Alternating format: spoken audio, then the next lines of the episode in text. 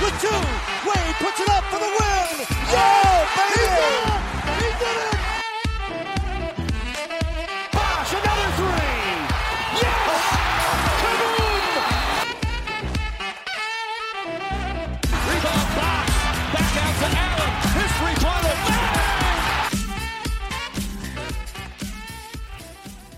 Bonjour à tous et bienvenue sur le podcast numéro 11 du Miami Heat French Pod, podcast euh, de l'équipe qui est en finale de conférence à l'Est face aux Boston Celtics.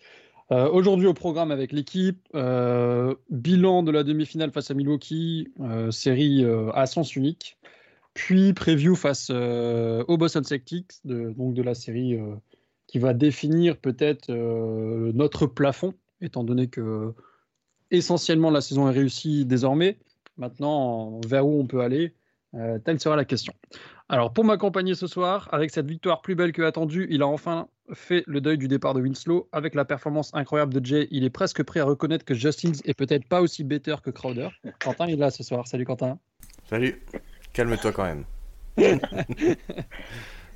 Il a le shoot de Dirk Nowitzki et la défense de Prime Dwight Howard, le talent de LeBron et la force de Caruso. À moins que ce soit l'inverse, on ne sait plus trop. Sam est avec nous ce soir. Salut Sam. Je suis en train de me demander où est-ce que tu allais avec ça. bien le bonjour, bien le bonsoir. Il a la timeline la plus incompréhensible de nous tous, plus souvent du côté de l'Asie que du côté de la Floride, et pourtant c'est le plus sage d'entre nous, tellement qu'il est cité comme avis réfléchi et intelligent chez Five Reasons Sport. Euh, Val est avec nous ce soir, salut Val. Bonjour, bonsoir à tous. Et Flo, je lui ai aussi fait un bon truc, mais tant pis, il, est en retard. Il nous rejoindra probablement pendant le, le podcast. Tu lui feras s'il nous rejoint. Euh, ouais, on verra. Ça va pas lui plaire, mais on verra. enfin bref. Euh, pour commencer, pour le bilan de la, de la série face à Milwaukee, donc remporté euh, euh, sur un 4-1 euh, assez gentil, qui tend plus du 4-0 que du 4-2, on va dire. Euh, première question très rapide. Si vous, devez, si vous deviez résumer la série en un mot, euh, quel serait-il? Ajustement, Mhm. deux, ça dépend, mais ajustement, ouais, ça me paraît bien. Euh, facile. Ah ouais. Non, mais pas, pas- enfin, oui, voilà, facile. Ouais. Euh, J'avoue que je sais pas. Je dirais euh, meilleur. Hmm. Ou non, match-up. Match-up.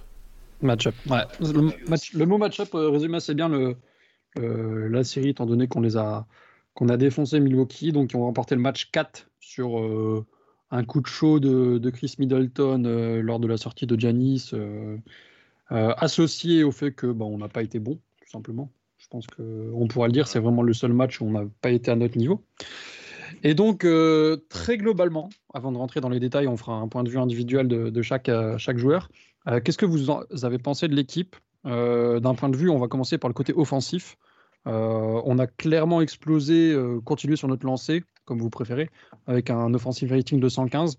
Euh, vraiment encore une performance de très haut niveau face à peut-être ce qui est la meilleure défense de, de, la ligue cette année, même si on sait qu'on aime bien jouer contre eux. Sam? Euh, ouais, bah, en fait, c'est ça. Enfin, quand je disais facile aussi, c'est c'est vraiment une manière de dire que, au bout du compte, on savait ce qu'on savait faire contre eux. Ils le savaient aussi probablement. Les coachs le savaient et pourtant, bah, il n'y a rien qui a été mis en, œuvre pour nous rendre les choses difficiles. Donc en fait, tout, ce dont on a parlé dans le précédent podcast, qu'on pouvait faire contre eux, qu'on était capable de faire contre eux, qui était possible même d'envisager, bah, ça a été fait relativement facilement. Donc ça veut dire qu'offensivement, on savait qu'ils allaient limiter les, allaient limiter les pénétrations intérieures. Bah, ok, on a, eu, on a été très très chaud à trois points. Ils ont laissé des mid-range, donc tu as, eu deux matchs où Butler il a complètement pris feu. Et puis Dragic l'a été sur toute la série. On savait que par moment Butler allait être capable d'aller sur la ligne, enfin sur la ligne, parce que voilà, c'est comme ça qu'on allait provoquer des choses. Game 1, game 2, tu as Middleton et, et, et, et, Yanis qui sont en full trouble. Du coup, tu te retrouves à avoir la, la raquette qui est plus libre. En fait, c'était c'était tellement évident que c'est c'est bizarre que ça soit que ça a été que ça a été aussi facile. Du coup, voilà, on a on a on a joué notre jeu quoi, même si voilà par moment ils ont ils ont gêné le jeu offensif, ils ont pu par exemple Duncan Robinson comme on s'y attendait sur la ce qu'ils avaient fait sur la saison, ils ont réussi, à le refaire sur les playoffs, donc on a eu du mal là-dessus, mais sur le reste, bah, c'était c'était c'était ce qu'on pouvait espérer de Miami quoi. Ah, en fait, à chaque, euh, à chaque chose que Milwaukee tentait, on avait la solution presque parfaite derrière.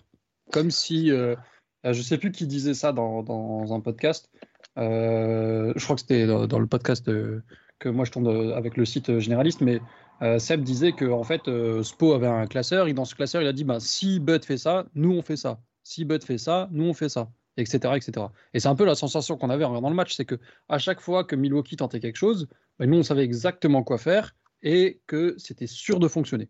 Et donc à aucun moment ils ont pu, euh, ils ont pu sortir de ça. Juste pour appuyer tes, tes stats, euh, Sam, avant de donner la parole à Quentin, on est à 28 lancers tentés par match. Euh, on est la deuxième équipe de, des playoffs, deuxième derrière les Sixers qui sont éliminés. Et surtout, chose très positive, on a 82% de réussite. Donc avoir des lancers c'est bien, les rentrées c'est encore mieux.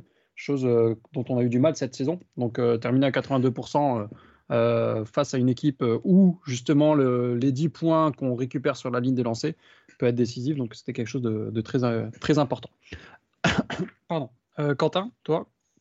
Euh, juste d'abord pour ajouter sur les 3 points, on n'a pas fait un match en dessous de 35% de réussite sur la série, ce qui est assez exceptionnel quand même, euh, et qui montre qu'on a été très régulier parce que c'est pareil, on monte pas au-dessus de 38%. Donc très très régulier là-dessus sur la série, et euh, forcément Milwaukee nous a offert beaucoup de tirs comme prévu, et on les a rentrés comme sur toute la saison en fait, parce que au final ça rejoint les, pourcentages de saison. Donc là-dessus c'est vrai que c'est bah, c'est parfait. Ensuite, il me semble qu'on les a un peu out-hustle euh, et on les a out-rebound surtout. Et euh, là-dessus, c'était très important aussi de sécuriser les rebonds, de éviter aussi les, les contre-attaques adverses. On a très bien défendu en, en transition.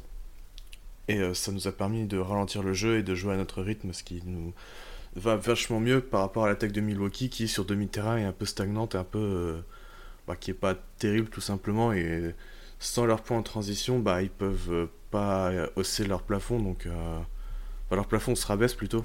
Et du coup, euh, on a réussi à, à tirer parti de ça. Totalement d'accord. Ouais, c'est très, c'est très très bien. Mm. Tout est très bien dit.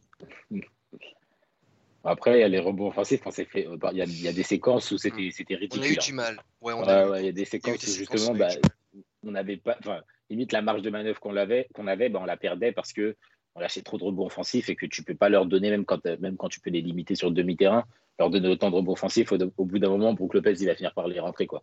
Et puis d'ailleurs, C'est après ça. les, après, les, après les rebonds offensifs, on était souvent moins attentifs sur les close-out et du coup, tu te retrouves à faire des fautes bêtement. Des fautes Ouais, à trois ouais, points, ouais. d'ailleurs, qui, ont Ouais. été- qui ont été ridicules sur la série. Putain, il y a des, des matchs, oh là sérieux. Ouais. Et, je trouve que ça s'est vu surtout sur le match 4, les rebonds. Ouais. On a, on a lâché c'est quelques rebonds offensifs et ça, ça nous a coûté un peu le match. Le match où on met le moins d'efforts, tu vois, donc euh, ça, Ouais, c'est ça ça. coïncide. D'ailleurs, ça, ça a été un peu, enfin, pas décevant, mais euh, c'est un peu dommage ça, tu vois, parce que le game 4, on arrive en. Voilà, on sait qu'ils vont jouer plus dur, on sait qu'ils vont, enfin, même pendant le déroulement, etc., tu vois. Et ils, ils le savent, ils le disent en, en conférence, etc. Ouais, on n'a pas le droit de se laisser aller, on n'a pas le droit de. Voilà, on sait.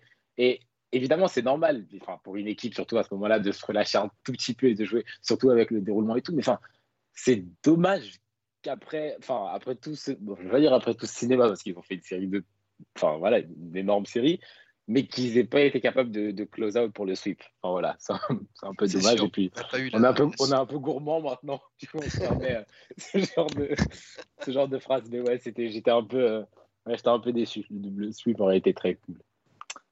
Voilà. Est-ce que vous m'entendez là? Ouais. Oui. Pardon, j'ai eu un souci de micro. euh, vous m'entendez. Bref.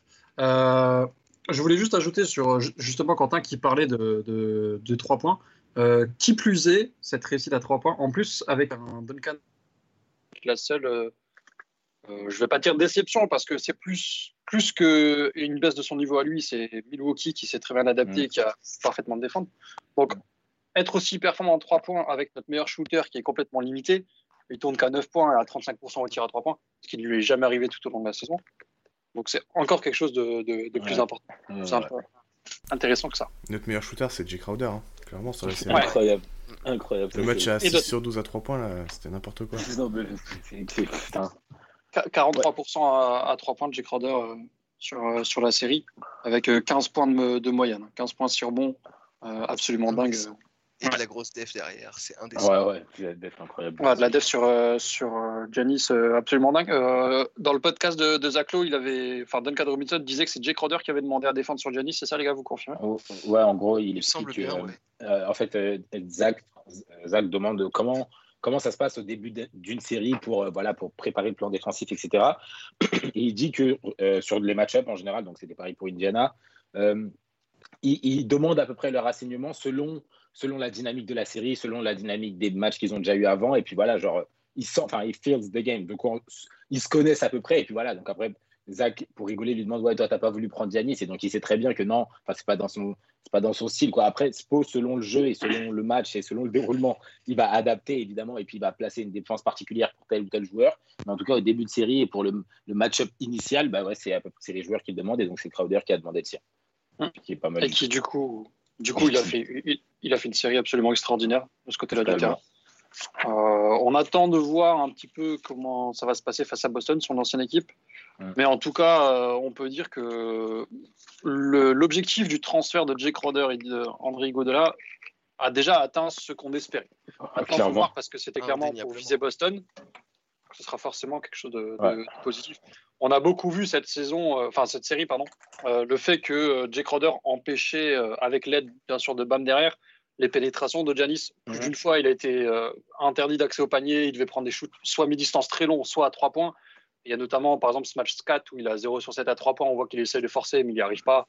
Alors, euh, très très frustrant, je pense, de, de la part de Giannis de, de- de voir une telle série de, Jake Crowder. Euh, on va rester sur le, le- le bilan euh, collectif de l'équipe, cette fois sur la partie défensive. Euh, euh, Qu'est-ce que vous avez pensé globalement du travail fait défensivement sur l'équipe? Parce que moi, c'est peut-être finalement ce qui m'a le plus impressionné, c'est de réussir à limiter autant les Bucks. Le plan de jeu sur Giannis a été parfaitement exécuté de A à Z. Il y a, C'est il y a ça. eu juste le game 5 au début où Giannis nous fait la misère. Euh, non, c'est game 4 Ouais, les comme ça, Game 4, par- euh, game 4, pardon, où il nous met la misère, il met 18 points en 9 minutes. À part ça, c'est nickel, 100%. Mais, même celui-là, parce que ce carton, au bout du compte, enfin, à ce moment-là, on gagne. Ouais. Du coup, Yannis est trop fort, Ouais. mais du coup, le reste est Il est limité. tout seul en fait. Ouais, clairement. C'est- C'est enfin, ça, c'est- il est seul. Du coup, même là, quand il y arrive, contrairement à ce qu'il avait pu faire face à Boston l'année dernière, où dès qu'il arrive à justement se dépêtrer du, euh, de la, du mur contre lui, bah, du coup, tout le monde en rythme devient trop fort parce qu'il arrive à bien les servir et tout. Là, il était trop fort tout seul. Donc, c'était bien, ok, c'était mignon, mais voilà. Il, euh, il tente euh, deux shoots tentés de moins euh, à deux points par rapport à la saison régulière sur notre série. Nice. Et surtout, en saison régulière, il tournait à 68% euh, pourcent de réussite, donc à moins de 10 pieds. Et là, il était à 62 contre nous. Donc, euh, vraiment une baisse de, de régime de ce côté-là. Alors oui, il y a eu la cheville, mais c'était pas, c'était pas le tout. Euh, défensivement, outre le, le plan de, de Giannis, euh, est-ce que vous pensez que ça a eu un impact sur, sur les autres? Alors moi, je pense notamment, par exemple, à Brook Lopez, qui, je trouve, a fait une très bonne série. Mm. Euh, euh, notamment quand il a commencé à, à se diriger vers l'intérieur et à nous, pilonner. Je trouve qu'on a eu beaucoup de mal à le tenir, Bam a, a galéré comme pas possible. Et euh, du coup, je sais pas, qu'est-ce que vous pensez de, de ce qu'on a fait défensivement euh, sur les autres que, que Giannis? Euh, ben, perso, je pense que sur les autres que Yanis, c'était enfin, plus que de la défense, c'était on devait limiter parce que voilà, tout était, tout enfin, la plupart des ressources étaient normales et logiquement tournées vers Yanis. Du coup, Middleton se retrouvait très souvent dans des situations de 1v1. Bah, ok, c'est pas gérable. Euh, le, le- le truc qui m'a, le truc qui m'a un peu gêné, par contre, c'était que par moment, il avait les switches trop faciles. Et ça, c'est un truc, malgré la défense qui est focalisée sur Yanis et malgré qu'elle soit parfaite, euh, des switches comme ça, tu n'es pas obligé de les, de les autoriser aussi facilement, surtout quand c'est dans une situation où le match est serré et où il va mettre ses shoots et il va les rentrer. Enfin, il va prendre ses shoots et il va les rentrer. Du coup, ça, c'était un peu frustrant. Sur le reste, bon, après, Brook Lopez qui prend des, des trois points, des équilibres qui tombent, ça, tu peux rien faire. Ah, voilà. Qui sort la tout. Euh, Ah non, là, là, tu peux rien faire. Donc, c'était trop frustrant, mais bon, c'est la vie. Ouais, après, tu as raison, complètement, quand il a commencé à jouer au poste, bah, justement, avec le départ de Yanis, Brook, euh, a eu beaucoup de mal à, euh, Bam a eu beaucoup de mal à le gérer. Mais après, voilà, voilà Lopez, c'est un, un joueur qui a joué la, majorité de sa carrière au poste. Il est très, il est, il est bon là-dessus. Il a encore ses réflexes, il a encore ses moves. Et puis, il était, il était agressif, quoi. Et Bam a peut-être été surpris. Peut-être qu'il s'y attendait pas au début parce qu'il n'a pas eu à le gérer de la série. Et c'est arrivé assez subitement. Et puis, sur des courts, sur des courtes séquences, voilà, il reste quand même très agressif, très explosif. Du coup, bon, il s'en est très très bien sorti. Mais même là-dessus, en fait, si au bout du compte tu perds sur Brook Lopez au poste, ça va. Enfin, si tu prends les points sur Brook Lopez au poste, ça va parce que du coup, tu ne manges pas une rafale de, de Middleton et puis de DiVincenzo qui lui aussi a, fait un, a, fait un, bon match sur la fin. Donc, mm. ouais, défensivement, le reste, c'était, il fallait limiter les choses. Middleton, bah, c'est pas possible de le limiter. Brook Lopez, c'est pas possible de le limiter. Mais sur le reste, il y a eu du bon travail. Encore une fois, par exemple, DiVincenzo, il fait un bon match. Donc ça, ça s'est relativement bien passé. Bon, Eric Bledsoe, voilà. euh, ouais. non, c'était. Bledsoe, on en, parlait en, on en parlait en off avant que tu arrives, Quentin. Euh, il fait une série euh, aussi cataclysmique offensivement que intéressante défensivement. Mm. Mais le fait d'être limité physiquement, le fait de devoir passer limite deuxième option parce que Gianni n'est pas là ou pas en forme et que Chris Middleton prend 50 shoots par match parce qu'il n'a pas le choix, euh, ça l'a clairement pas servi. Et puis du coup, nous, on s'est amusé justement à profiter de cette faiblesse-là. avec en plus un Wesley Matthews qui rentrait pas un shoot externe, il tourne à 33%, je crois. Alors autant défensivement, il était vraiment extrêmement intéressant sur, mm. sur séquence sur Jimmy Butler, autant offensivement, ils ont pas sur Jimmy durant la série. Ouais, Bledsoe, euh, sa, série est assez catastrophique euh, offensivement. Euh, le, nombre de pull-ups qu'il a pris, ça devrait être interdit. Hein.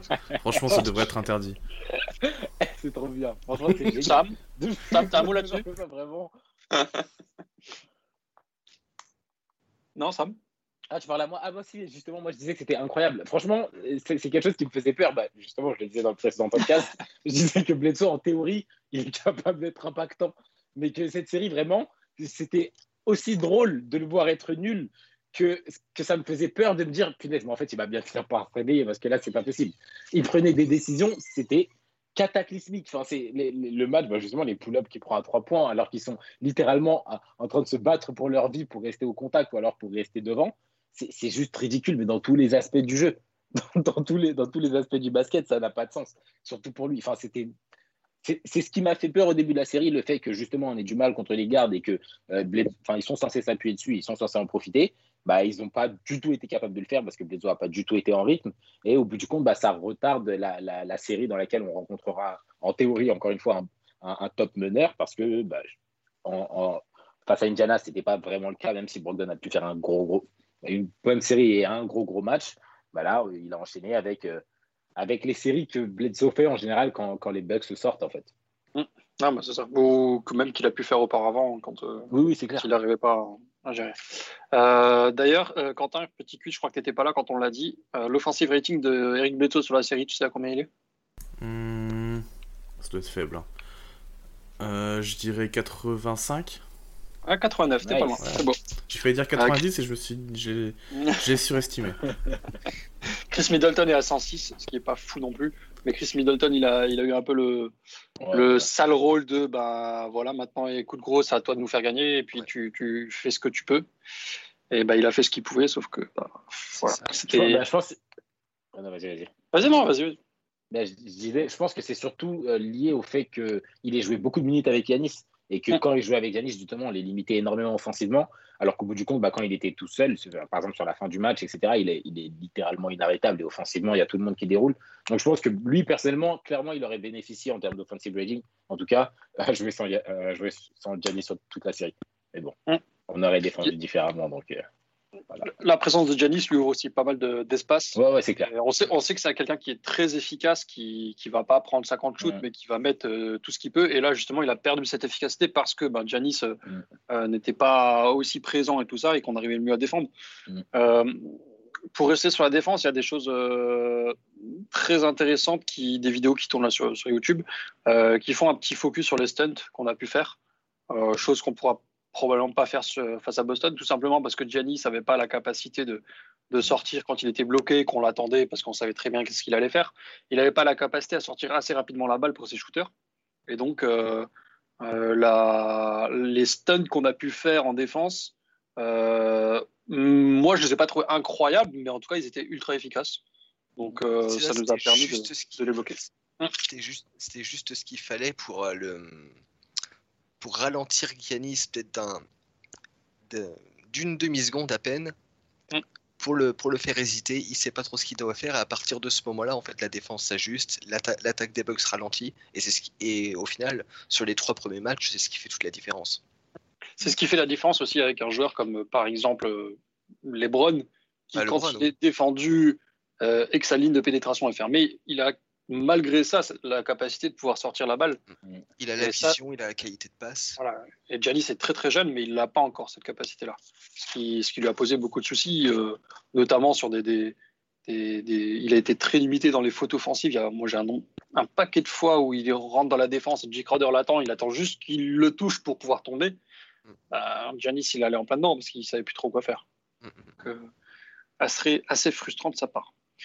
Euh, on va passer au, au côté individuel. Euh, J'aimerais juste, avant ça, euh, vous donner une petite stat.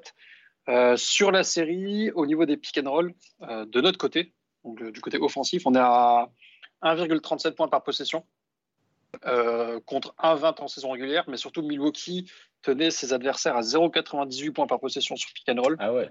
Donc le- la différence entre 0,98 et 1,37, elle est assez colossale. Ah ouais. En effet. Euh, ça, c'est aussi à cause- enfin, grâce à un énorme Goran Dragic. On va, on va commencer avec lui. Euh, Goran Dragic qui, euh, malgré le fait qu'il a un usage très important, un pourcentage de passes pas incroyable et une efficacité pas toujours ouf, il a été absolument déterminant dans cette série, justement grâce à ses actions de pick and roll et tout ça. Quentin, Goran, il continue sur sa, sa lancée. Jusqu'où tu penses qu'il peut aller et comment tu as trouvé sa série Euh, très bon début, un peu moins bien sur les derniers matchs parce qu'il était peut-être un peu plus ciblé par les défenses. euh, mais euh, son pick, La le pick and roll, aussi. ouais, et le pick and roll avec Bam, ça a été incroyable sur toute la série. Euh, il y avait justement le nombre de points par euh, possession sur les sur les deux. Enfin, avec Mhm. les deux euh, en pick and roll, euh, je sais plus à combien c'est, mais c'est assez, c'est, enfin, c'est très très élevé. Euh, je faudrait que je retrouve le chiffre, mais euh, enfin, c'est euh, vraiment fort, surtout face au drop de Milwaukee. On en parlait de toute façon que les pick and roll euh, amèneraient des flotteurs et des mid-range, et euh, Dragic a été très bon là-dessus sur toute la série, il n'y a rien à dire euh, de, ce- de ce- de ce côté-là. Ouais, il, a été, il a été ultra intéressant. Euh, Val? Bah, Dans, dans la, il est dans la continuité euh, d'un d'un point de vue d'un point de vue global de ce qu'il avait ce qu'il avait fait au premier tour. Son euh, comment je comment je vais formuler ça? Le, le- pas le, ouais, si, l'augmentation de, de son de son importance, le fait qu'il soit devenu starter. là, tu, tu sens qu'il continue dans ce rôle-là dans dans les trois dans les sur toute la série, je suis pas sûr qu'il ait un match là en dessous de 15 points encore. Il en a au moins 3 au-dessus de 20 points. Donc encore dans la même lignée que face à Indiana, tu, tu sens que son, im- que son impact offensif global se ressent. Et ce qui a été d'autant plus intéressant, et ça aussi c'est dans la continuité, c'est que dans- c'est- il fait partie des joueurs du 8 qui ont répondu présent dans les, dans les moments où il y avait besoin de paniers importants. Et c'était un des registres où on l'attendait également. Et il a été. euh, Il y, a, il y, a certains, il y a certaines séquences où, c'est, où tu, c'est balade et il va te chercher les points, il va que ce soit sur un mid, ce sera sur un mid-range, sur un 3 points, n'importe quoi. C'est lui qui va te chercher les points. Plus d'une fois, il a été ultra décisif euh, dans les Mm. derniers moments d'un match. Bah, le match Et, euh, 5 notamment, c'est lui qui met le jumper à une 30 de la fin, je crois, un truc comme ça. Ouais. Pour repasser à genre plus 7 et euh, un peu pas le dagger, mais presque quoi. Et t'as, Ouais. t'as plein de paniers comme ça tout, tout du long de la série, quoi, qui, qui changent un petit peu le momentum ou qui le, qui le font plus basculer en notre faveur. Euh, sur le dernier match, le match 5, euh, Goran est à 17 points. Alors malheureusement, il termine sa série, mais il était à 26 matchs consécutifs en, à plus de 20 points en playoff. Mm, mm. donc euh, qu'il avait commencé en 2016 à l'époque. Donc euh, il rate sa série, enfin ça, il termine cette série de matchs à plus de 20 points. Par contre, euh, voilà, il a eu un impact assez, assez ouf. Euh, Sam, toi, Goran Dragic, comment tu l'as trouvé? Peut-être même euh, un petit mot sur sa défense, qui n'a pas été horrible. Euh, j'ai en fait perso j'avais trop c'est pareil je l'avais déjà dit encore une fois mais Dragic j'aime trop le joueur que c'est et il est trop fort et son année enfin surtout ses playoffs il est incroyable mais Dragic c'est le, c'est le joueur je suis obligé d'avoir trop peur qu'il baisse de rythme. Tu vois Hmm. Tinder, je sais qu'il va Ouais, rester sûr. dedans. Bien sûr. Bam, je sais qu'il va rester dedans. Dragic j'ai tout le temps le- dès qu'il a un moment de moins bien je me dis allez c'est mort. C'est sa baisse de rythme c'est bon c'est fini. On va enfin, tu vois c'est et ben il a été trop fort. Et ça ça me surprend, en même temps, ça me rend trop heureux parce que j'aime trop le joueur que c'est. Il en a besoin et au bout du compte, il en parle en fin de. En fin, dans, je sais plus dans quelle conférence, mais euh, en gros, voilà, il est arrivé, son effectif, il a beaucoup changé au fil des années. Mais qu'il a dû, il est arrivé, il pensait qu'il allait jouer avec Wade, etc. Non, il a juste tapé des années de Waiters et de Ellington et, et, compagnie. Là, tu vois, l'avoir à ce, l'avoir entouré de joueurs de tel niveau et le voir à ce niveau-là, ça fait vraiment plaisir pour lui, ça fait plaisir pour l'équipe parce qu'on on avait, avait énormément besoin. Il y a trop de possessions stériles, de séquences stériles ou de, cartons où on est incapable de scorer. Bah, il est capable de prendre les choses en main et il y, arrive contre tous les types de défense, même quand il s'adapte. Bon, il score moins, moins efficacement, mais il arrive toujours à trouver des shoots, il arrive toujours à rentrer dedans. Il est hargneux, il a été toute la série, il a trop envie de gagner, ça aussi, ça fait trop plaisir. Donc, euh, ouais, non, il, fait vraiment une bonne série. Euh, et, j'espère vraiment que ça va continuer. Défensivement, globalement, il s'en sort bien, surtout bah, quand il est contre Bledsoe, où Bledsoe n'arrive pas nécessairement à prendre l'avantage dessus. Il se retrouve très très souvent euh, chassé par Middleton pour les switches. Bon, dans ce cas-là, c'est la fournaise. Hein. On n'y peut rien. tu peux pas faire, tu peux pas faire grand chose. On, peut rien faire, on l'aime beaucoup, mais on, est obligé de le regarder se faire torcher. Mais sur le reste, franchement, ouais, énorme série. Et plus qu'un facteur X, ça a été un, un facteur vraiment déterminant de notre victoire parce qu'offensivement, il fait, il fait vraiment monter notre ceiling dans tout ce qu'on peut apporter. Donc, ça veut dire sur les pick and roll, ça veut dire sur, les, sur le demi-terrain, ça veut dire en transition. enfin, voilà, il est, il, est capable de tout faire, grosso modo, il l'a fait sur cette série. Mm. Euh, moi, moi, Goran, ce que j'ai particulièrement apprécié, euh, c'est sa capacité à jouer pour les autres. Très souvent, il a été. Euh, enfin, je vais m'expliquer pour les autres. Très souvent, il a été le, le lanceur de l'attaque, ou c'est lui qui est à la base, c'est lui qui lance le pick and roll et tout ça, ou qui, ou qui va scorer. Euh, là, il y a plus d'une fois, je l'ai notamment en fin, fin, du match 1, où, euh, où il va donner la balle à Jimmy et il va aller poser l'écran pour forcer le switch et que Jimmy se retrouve face à George Hill. Et ça, c'est des choses, des, petits, des petites choses hyper utiles que Goran euh, ne faisait pas forcément avant, parce que peut-être qu'on ne lui demandait pas, mais qui sont complètement fondamentales dans, dans le, dans le, jeu offensif de, de l'équipe en fin de match. Quoi. Mm. Euh, autre, chose, autre chose que j'ai adoré sur, euh, sur Goran, c'est euh, à la fin du match 3, je crois, on met le gros run, c'est que même quand on était à 6 ou 7 devant et qu'on avait des lancers, c'est lui qui allait chercher les, les, gars pour, le, pour les remobiliser, tout ça. Hein, son côté leader qui, qui, a souvent été là, mais, mais là, il le montrait clairement. Et comme toute l'équipe, dès qu'on faisait un run et dès qu'on rentrait des 3 points, il explosait d'émotions mmh. comme, si, comme si, en fait, on était au match 7 de la finale. Quoi. Et ça, mmh. c'était c'est très parlant et je pense que ça fait du bien euh, aux jeunes qui, du coup, n'ont pas forcément l'habitude de, jouer en playoff. Euh, après euh, Goran, on va passer à Jimmy, parce que Jimmy nous fait encore une série assez folle. pas forcément toujours en efficacité, même s'il est, toujours présent, mais encore une fois, il va chercher. Enfin, défensivement, il est incroyable. Et en attaque, il va encore chercher ses lancers quand il en a besoin. Voilà, il comprend parfaitement tout ce qu'on lui demande. Et puis, euh, Val, je, vais te donner la parole. Qu'est-ce que tu as à nous dire sur notre, notre Jimmy national? Bah, Déjà, euh, Jimmy, le, point, important, clairement, c'est les lancers France. Et on, disait euh, en preview de cette série que, par rapport à la défense des Bucks, on, on pouvait émettre quelques petits doutes sur sa faculté à justement obtenir ses lancers. Sur toute la série, il en obtient quand même 54, c'est pas rien. Ça fait surtout euh, presque de plus que Giannis, par exemple. Ouais, voilà, et il, est, et il est de loin euh, celui qui obtient le, plus de lancers euh, dans, dans, toute l'équipe.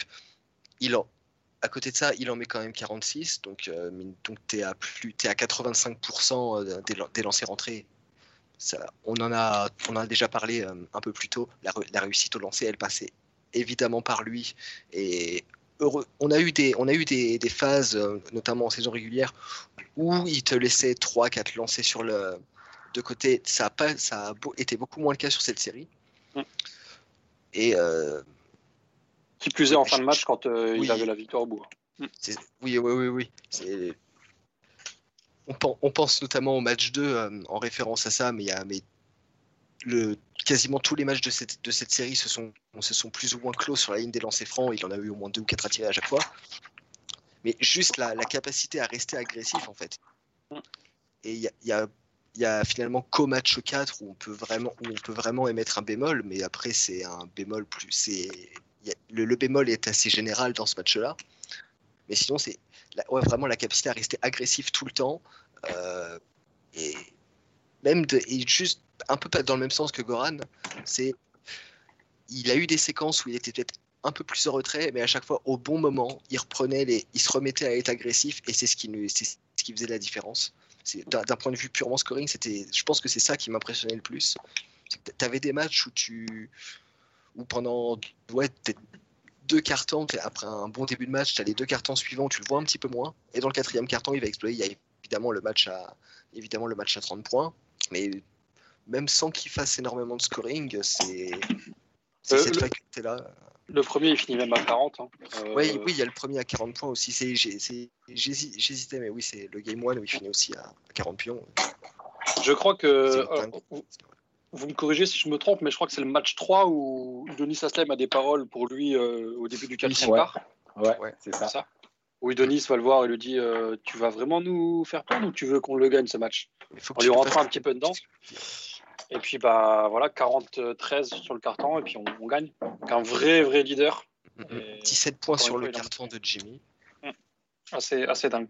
Euh, Sam, toi, euh, Jimmy Butler, qu'est-ce que tu en as pensé? Si tu as des choses à rajouter? Euh, bah, C'est plus même que ce que Val vient de dire, la, capacité à rester agressif. Dans le dernier pod et même en général, j'avais dit qu'un des avantages que, que Milwaukee avait, c'était qu'en théorie, ils avaient le meilleur joueur de la série. Donc en playoff, c'était trop important. Bah, Jimmy, il a juste montré que c'était le meilleur joueur de la série. Et il a été capable de le faire au bon moment, comme tu disais, parce qu'il y a des moments, enfin, on n'avait pas besoin de lui qui soit super agressif tout le temps, parce que déjà, il fallait qu'il s'économise. Il y avait des moments où il avait plus de rôle en défense, etc. Mais il a fallu qu'il soit le meilleur joueur de la série, et ça passait par la bonne défense au, bon moment, être capable de bah, d'écouter les paroles du Denis et de, et de, et de, et de prendre, son, enfin, de prendre les choses en main au bon moment, d'être capable de, son premier match à 40 points, encore une fois, 40 points en playoff, ils ne ils, le font pas tous, surtout pas quand c'est son record en carrière. voilà, c'est ça, tout simplement. En fait, c'est vraiment. Je trouve pas nécessairement que voilà, si tu as mis tant de points, aussi fort que ça, etc. Parce qu'il y a beaucoup trop de nuances dans le basket. Mais il y a certaines perfs en playoff que tu vas faire face à certaines équipes dans certaines situations qui vont montrer que tu es tel type de joueur ou non.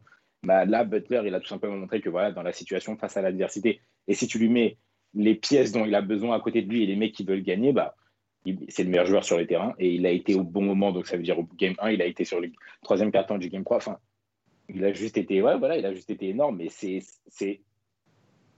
on pouvait s'y attendre parce qu'au bout du compte, c'est un énorme joueur et on l'a dit toute la saison, mais ça reste quand même une énorme performance et c'est ce qui, c'est ce qui définit notre saison, quoi. Donc euh, ouais, ah, parfait. En fait, pour résumer ça, c'est que quand on l'a récupéré de Philly, on disait oui, mais Jimmy Butler, malgré tous les souhaits qu'il a dans le vestiaire, il est fait pour Miami. Et là, ça confirme en fait tout ça c'est que quand on tourne autour de lui et que, ben oui, à côté de lui, il faut des gars qui bossent à 100%, on l'a déjà dit, on le redit et on le redira, ben, ça tourne et ça roule et ça va très très haut. Donc euh, voilà, il n'y a pas de. En fait, c'est comme je le disais dans le, dans le podcast, c'était euh, le fait de gagner 4-1, c'est surprenant dans le fond parce que Milwaukee est, est plus fort.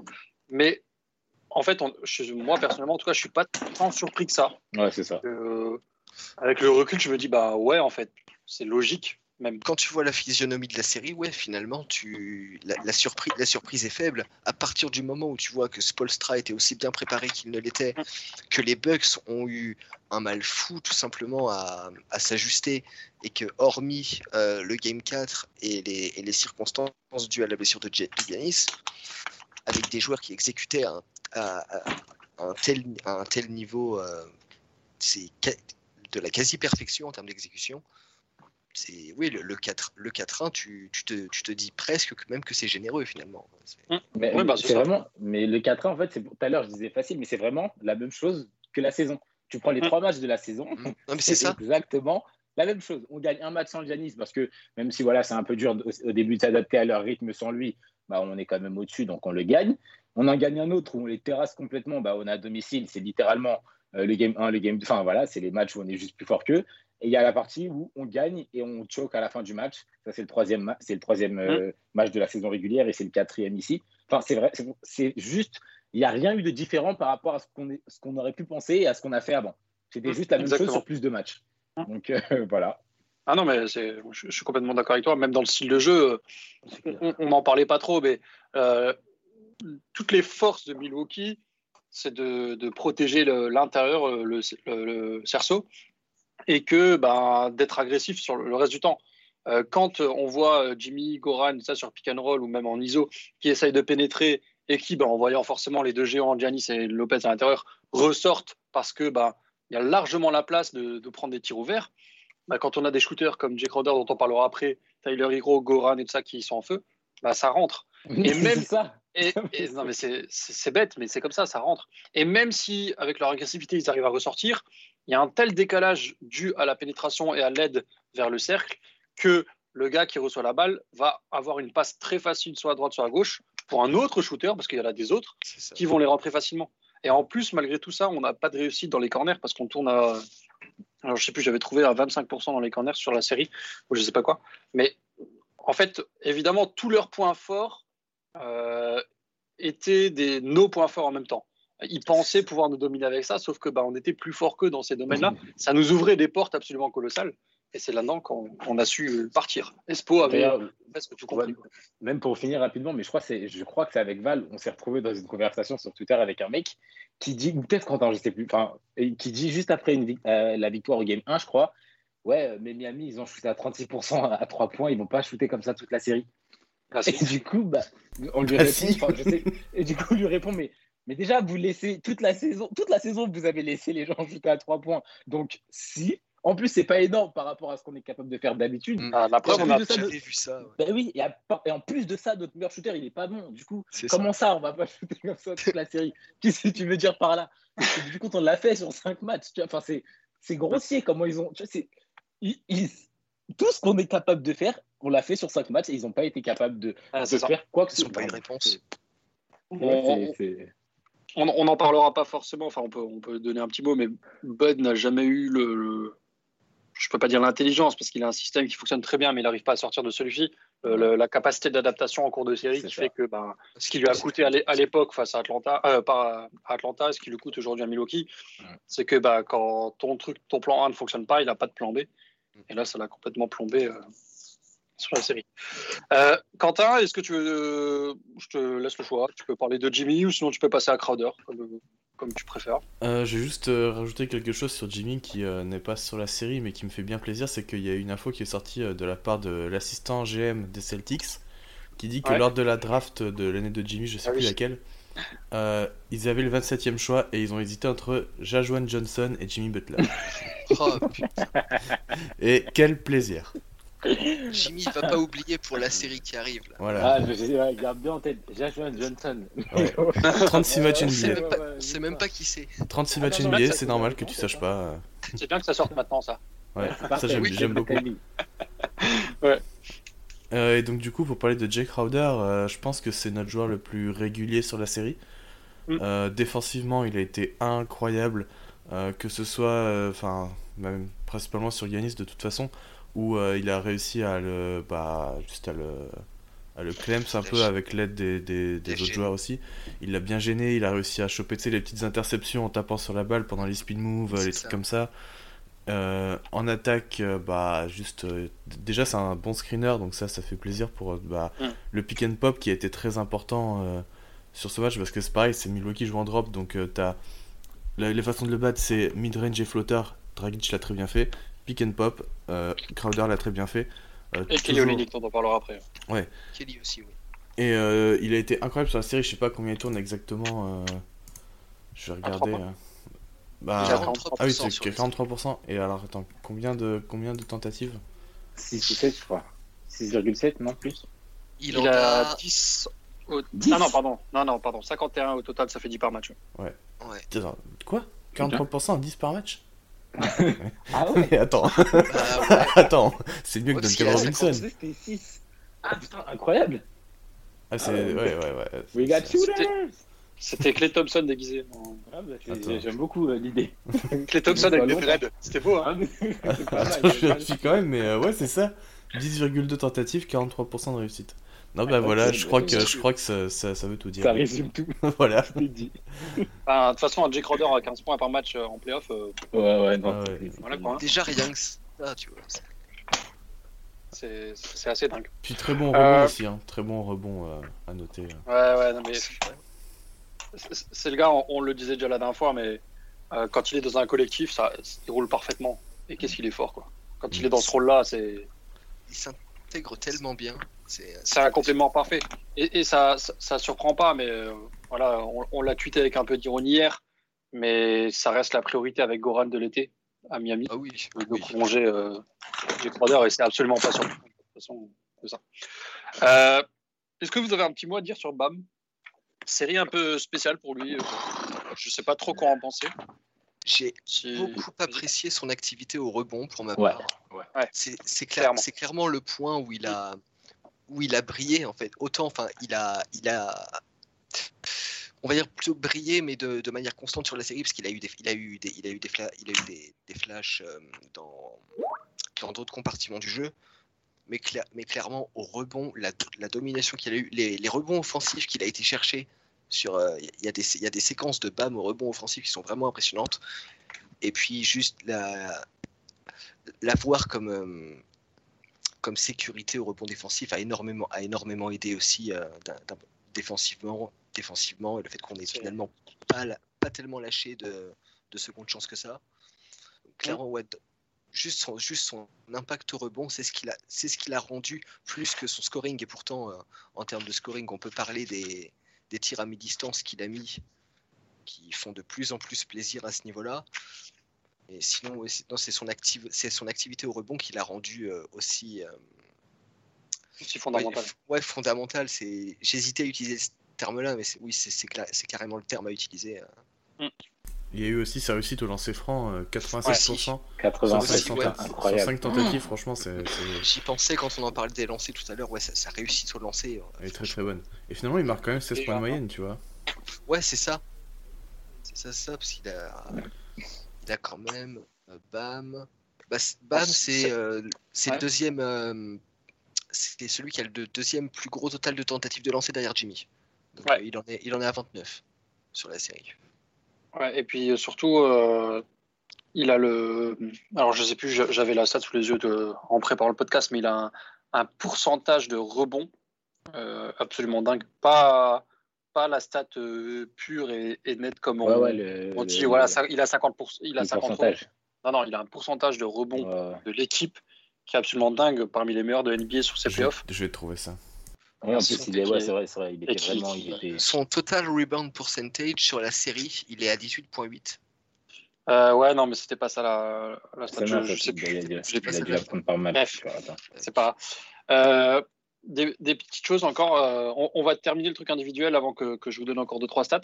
Euh, avec un passage par euh, le duo Tyler et Kendrick Nunn. Alors Kendrick Nunn très très court parce qu'il n'a pas tant joué que ça. Mais sur les moments où il a joué, pour moi c'était tout ou rien. Il y a des moments où il était vraiment Ouais, vraiment clair. intéressant. Il y a des moments où c'était une catastrophe. Et c'était assez compliqué. Donc euh, voilà, si vous voulez dire un mot après, n'hésitez pas. Mais je vais plus vous relancer sur Tyler. Euh, Alors juste pour la Ouais. stat euh, de Bam, Ouais. je pense que tu cherches. Alors c'est sur les playoffs en entier, donc j'ai pas sur ouais, ouais, non, mais c'est pas grave. ça. C'est euh, donc le, il prend 23% des rebonds défensifs de l'équipe et 10% des rebonds offensifs de l'équipe, ce qui Ouais. classe bien au-dessus de la moyenne euh, des, des, des joueurs de la ligue. Ouais, en général, ouais, c'est, il est absolument fou là-dedans. Euh, et puis surtout que c'est pas un domaine où, dans lequel il est forcément hyper fort en général. Donc, euh. Euh, sur Tyler, les gars, euh, on, on perd toujours en termes de, de quantité d'adjectifs pour lui, mais euh, Ouais. Il y a, il y a Bah, il a quelqu'un. une sacrée paire de couilles quand même. hein. Ouais, bah, bah, D'ici voilà. la fin de la d'ici la fin de la saison prochaine, on n'aura plus les mots pour le décrire tellement il est déjà fort. C'est impressionnant. C'est moi le Mosellan, normalement, c'est moi le beau. Ah, ça, j'ai du Nord-Pas-de-Calais, euh, niveau bof, ça. Ouais, ouais, il est. Il y a- un pote à moi qui a dit que jamais un sportif n'a porté non plus révélateur depuis Lionel Messi. Et je pense que c'est assez représentatif. Parce qu'il est, il est, il est juste incroyable. Il est, il est, le- un match où, enfin, c'est des matchs clés, c'est des matchs qu'il a jamais joué, enfin, un niveau qu'il a jamais joué. Il rate complètement 4. ses trois premiers, il rate sa première, ses trois, enfin, il rate son début de match tout simplement. Le mec, il te met le, le shoot le plus important du match. Voilà. ça. Donc c'est, et puis il va en mettre deux d'affilée juste après, parce que, parce que voilà, une fois qu'il est lancé, c'est mort. Et après, du coup, le match suivant, il a trop la. Euh, En fait, bon, je suppose qu'on l'a tous lu du coup parce qu'il vient de ressortir récemment, mais l'article qui est sorti sur sa jeunesse et Mm. sur, euh, et sur bah, comment il a grandi, etc. et pourquoi il joue comme ça et pourquoi il en veut, bah en fait, oui, c'est logique. Le mec, il a toujours envie d'être incroyable. Il a toujours envie, il, il vit pour les Ça grands marche. moments parce que c'est, ouais, il a juste tout le temps envie que ça soit des grands moments parce que c'est comme ça qu'il brille et c'est, dans ces situations-là qu'il a envie de briller. Donc clairement, en fait, il a juste montré que c'était un type sur lequel tu pouvais toujours compter à tout moment. Même, voilà, il y a des moments où il rentrera pas ses shoots parce que c'est un shooter et que tu vas rester à 50% de tous les matchs. Mais quoi qu'il arrive, il n'aura pas peur de prendre le gros shoot. Il tremblera pas, il le prendra comme il, il a pris les 150 000 autres et il les rentrera parce qu'il est trop clutch, tout simplement. Et en Ça, plus de ça, il sera capable de te faire la bonne passe. Ouais, mais oui, bien Oui. sûr, même son jeu de passe, mais incroyable son playmaking. Mais c'est ce qu'on disait, enfin, c'est ce qu'on dit depuis du coup euh, depuis la bulle, mais c'est le, enfin, c'est un meilleur playmaker que Dragic déjà. Dragic était Ouais. incroyable sur les lobes, etc. Mais mais pas ce que Hero Le de decision making de Tyler, Ouais, ouais, c'est non, c'est- incroyable. Il, il, il- il a une, pareil une, une qualité de passe dans relativement toutes les situations. Déjà, en général, j'ai pas vraiment confiance euh, en tous les joueurs qui font des passes sautées, sauf quand c'est dans, sauf quand c'est Doncic, LeBron et compagnie. Là, ça, il arrive à le faire, que ce soit en sortie de dribble, en sortie de drive, en sortie quand il doit kick out, enfin, kick out à une main, top of the key parce qu'il est en train de. Il, il a, une- il a une variété de passes, une qualité de passe et, et- et un decision making, comme tu dis, qui est vraiment incroyable, que ce soit pour son âge ou pour un joueur tout court, en fait. Donc, c'est sur les, sur les rares séquences où, en tout cas pour l'instant, on a besoin de lui à la main, il s'en sort parfaitement. Après, sur les, années euh, sur les prochaines années, peut-être qu'on n'aura plus besoin de lui et que du coup, il faudrait qu'il s'améliore. Mais là, en tout cas, sur les rares périodes où c'est pas Butler ou alors Dragic qui a le ballon, enfin, c'est, c'est, il est trop fort. c'est magnifique, ça. Le point, le point qu'on peut noter, c'est que même quand Goran et Jimmy euh, sont sur le terrain avec lui, ou au moins l'un des deux, il lui laisse la balle. Et, dans, et c'est dans, et dans, dans des séquences, dans les dernières minutes de match, on laisse Tyler Hero créer, tu vois, c'est- bon, euh, son statut, son, son statut euh, techniquement officiel, c'est que- c'est qu'il est encore rookie, mais c'est- ça va dans la lignée de ce qu'on dit. Ah ouais. C'est Mais- combien de rookies se font, se, se- ont, ont, ce, euh, ont cette confiance-là de la part de leurs Mm. coéquipiers et du staff à un tel, à, Mm. à un tel niveau de, de la compétition? C'est quand même assez Bah, Cette impressionnant. année, il y a Zion et Jamorant. Quoi. Voilà. Et, qui, et qui ne sont tous les deux qui ne sont pas en demi-finale de conf. quoi. Enfin, Ouais. c'est C'est Yeah. clair. Il y a l'adjectif qui ressortait le plus dans les différents podcasts que j'ai écoutés euh, tout au long de la semaine là, sur, sur la série. C'est que celui qui sort le plus, c'est fearless, tout simplement. Ouais. Parce que je pense que c'est ce qui le résume le mieux. Le mec, euh, Ouais. t'as t'as pas l'impression d'être dans les dernières minutes d'un match, en fait. T'as l'impression qu'il est dans son terrain d'entraînement, euh, au bord du fleuve ou je sais pas où. Mais euh, ça ça a pas l'air de le déranger. quoi. Et ça, c'est quelque chose d'absolument absolument dingue. Et, euh, et extrêmement utile pour Miami, parce qu'on adore ça. Euh, pour terminer, un tout petit mot sur Kelly. Attends, Euh, s'il vous plaît, s'il vous plaît, je vous coupe vite fait. Parce que Ouais. c'est- on m'avait demandé de faire, euh, de, Ah ouais. de faire le. J'ai le score devant les yeux, je vois qu'il y a un run Ouais. de ouf là. Je t'avais dit que depuis le début du match, c'était les Clippers qui avancent et après ils prennent des runs sortis de nulle part. Ils viennent de prendre un 13-0. Donc là, il y a 73-68 à la fin du quatrième parce que parce que parce qu'ils font n'importe quoi. Donc voilà, on peut reprendre. Mais c'est c'est scandaleux. Du coup, on aura le- la défaite des Clippers en live, ça va être cool. Voilà, génial. Euh, pour- sur Kelly, alors pour une fois, on va pas trop pouvoir lui cracher dessus parce qu'il fait comme une super série. Euh, C'est d'ailleurs, euh, attendez que je retrouve la stat, c'est euh, le joueur qui a le, le plus grand pourcentage de réussite au shoot à deux points de la ligue sur ses playoffs. Il a 82%, je crois. What? Non, mais je te jure en plus. Euh, petits crois, par match. Je, crois Ah que c'était ça. Euh, par génial. contre, à 3 points, il est assez catastrophique, mais euh, je crois que c'était ça, sa stat. Euh, je vous la retrouverai, mais je crois que c'est ça. ouais. Donc, je euh, prends, hein, 82, euh, ouais. absolument, ouf. Et puis, ben voilà, en- il faisait énormément de bien dans l'attaque, surtout quand Milwaukee était en phase avec euh, Brook Lopez qui jouait le drop. Euh, lui, sa capacité à écarter, alors il n'était pas en réussite, par contre, ben, ça sortait tout.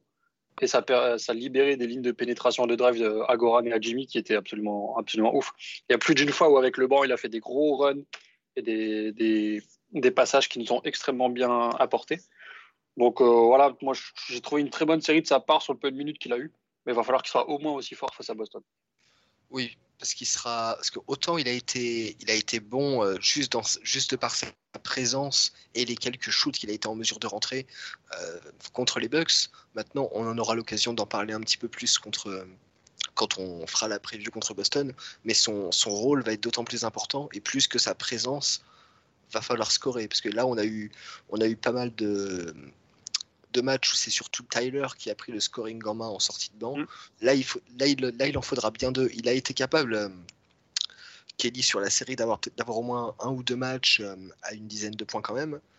Là, il va falloir que ce soit. On parle beaucoup de lui comme un joueur qui est en courant alternatif. Là, il va falloir que le courant soit beaucoup moins alternatif que d'habitude. Euh, il est 86% en deux points. Le- Ah non, je, je vous ai, je vous ai dit une bêtise. Euh, c'est le meilleur de la ligue pardon, à, ce, à, ce, à cette stat-là. Pardon. Euh, il est en points par shoot tenté.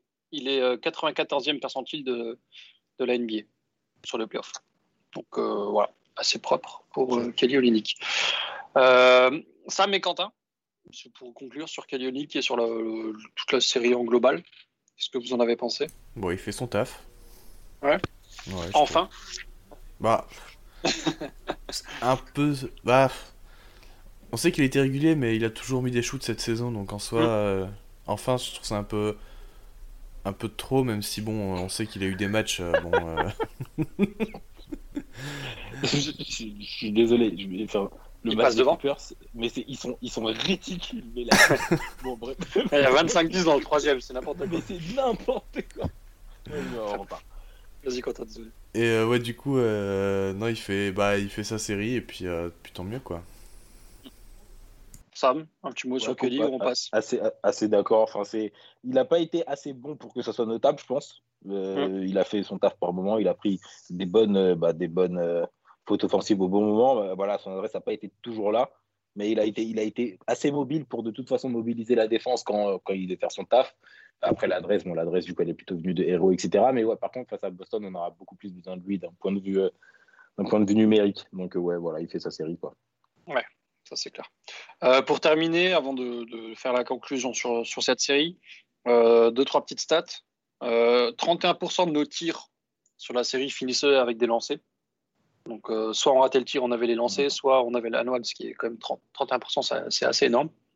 Euh, surtout, moi, ce que j'ai adoré défensivement, c'est qu'on on faisait que 19 fautes par match en moyenne, ce qui est la deuxième meilleure équipe de la ligue. Euh, la première étant OKC qui est éliminée. Ça, c'est notre capacité à défendre sans faire faute était extrêmement euh, intéressant, je trouve. Et dernière chose, 90% de nos trois points venaient d'une passe décisive. Donc là-dessus, on est largement premier dans la ligue.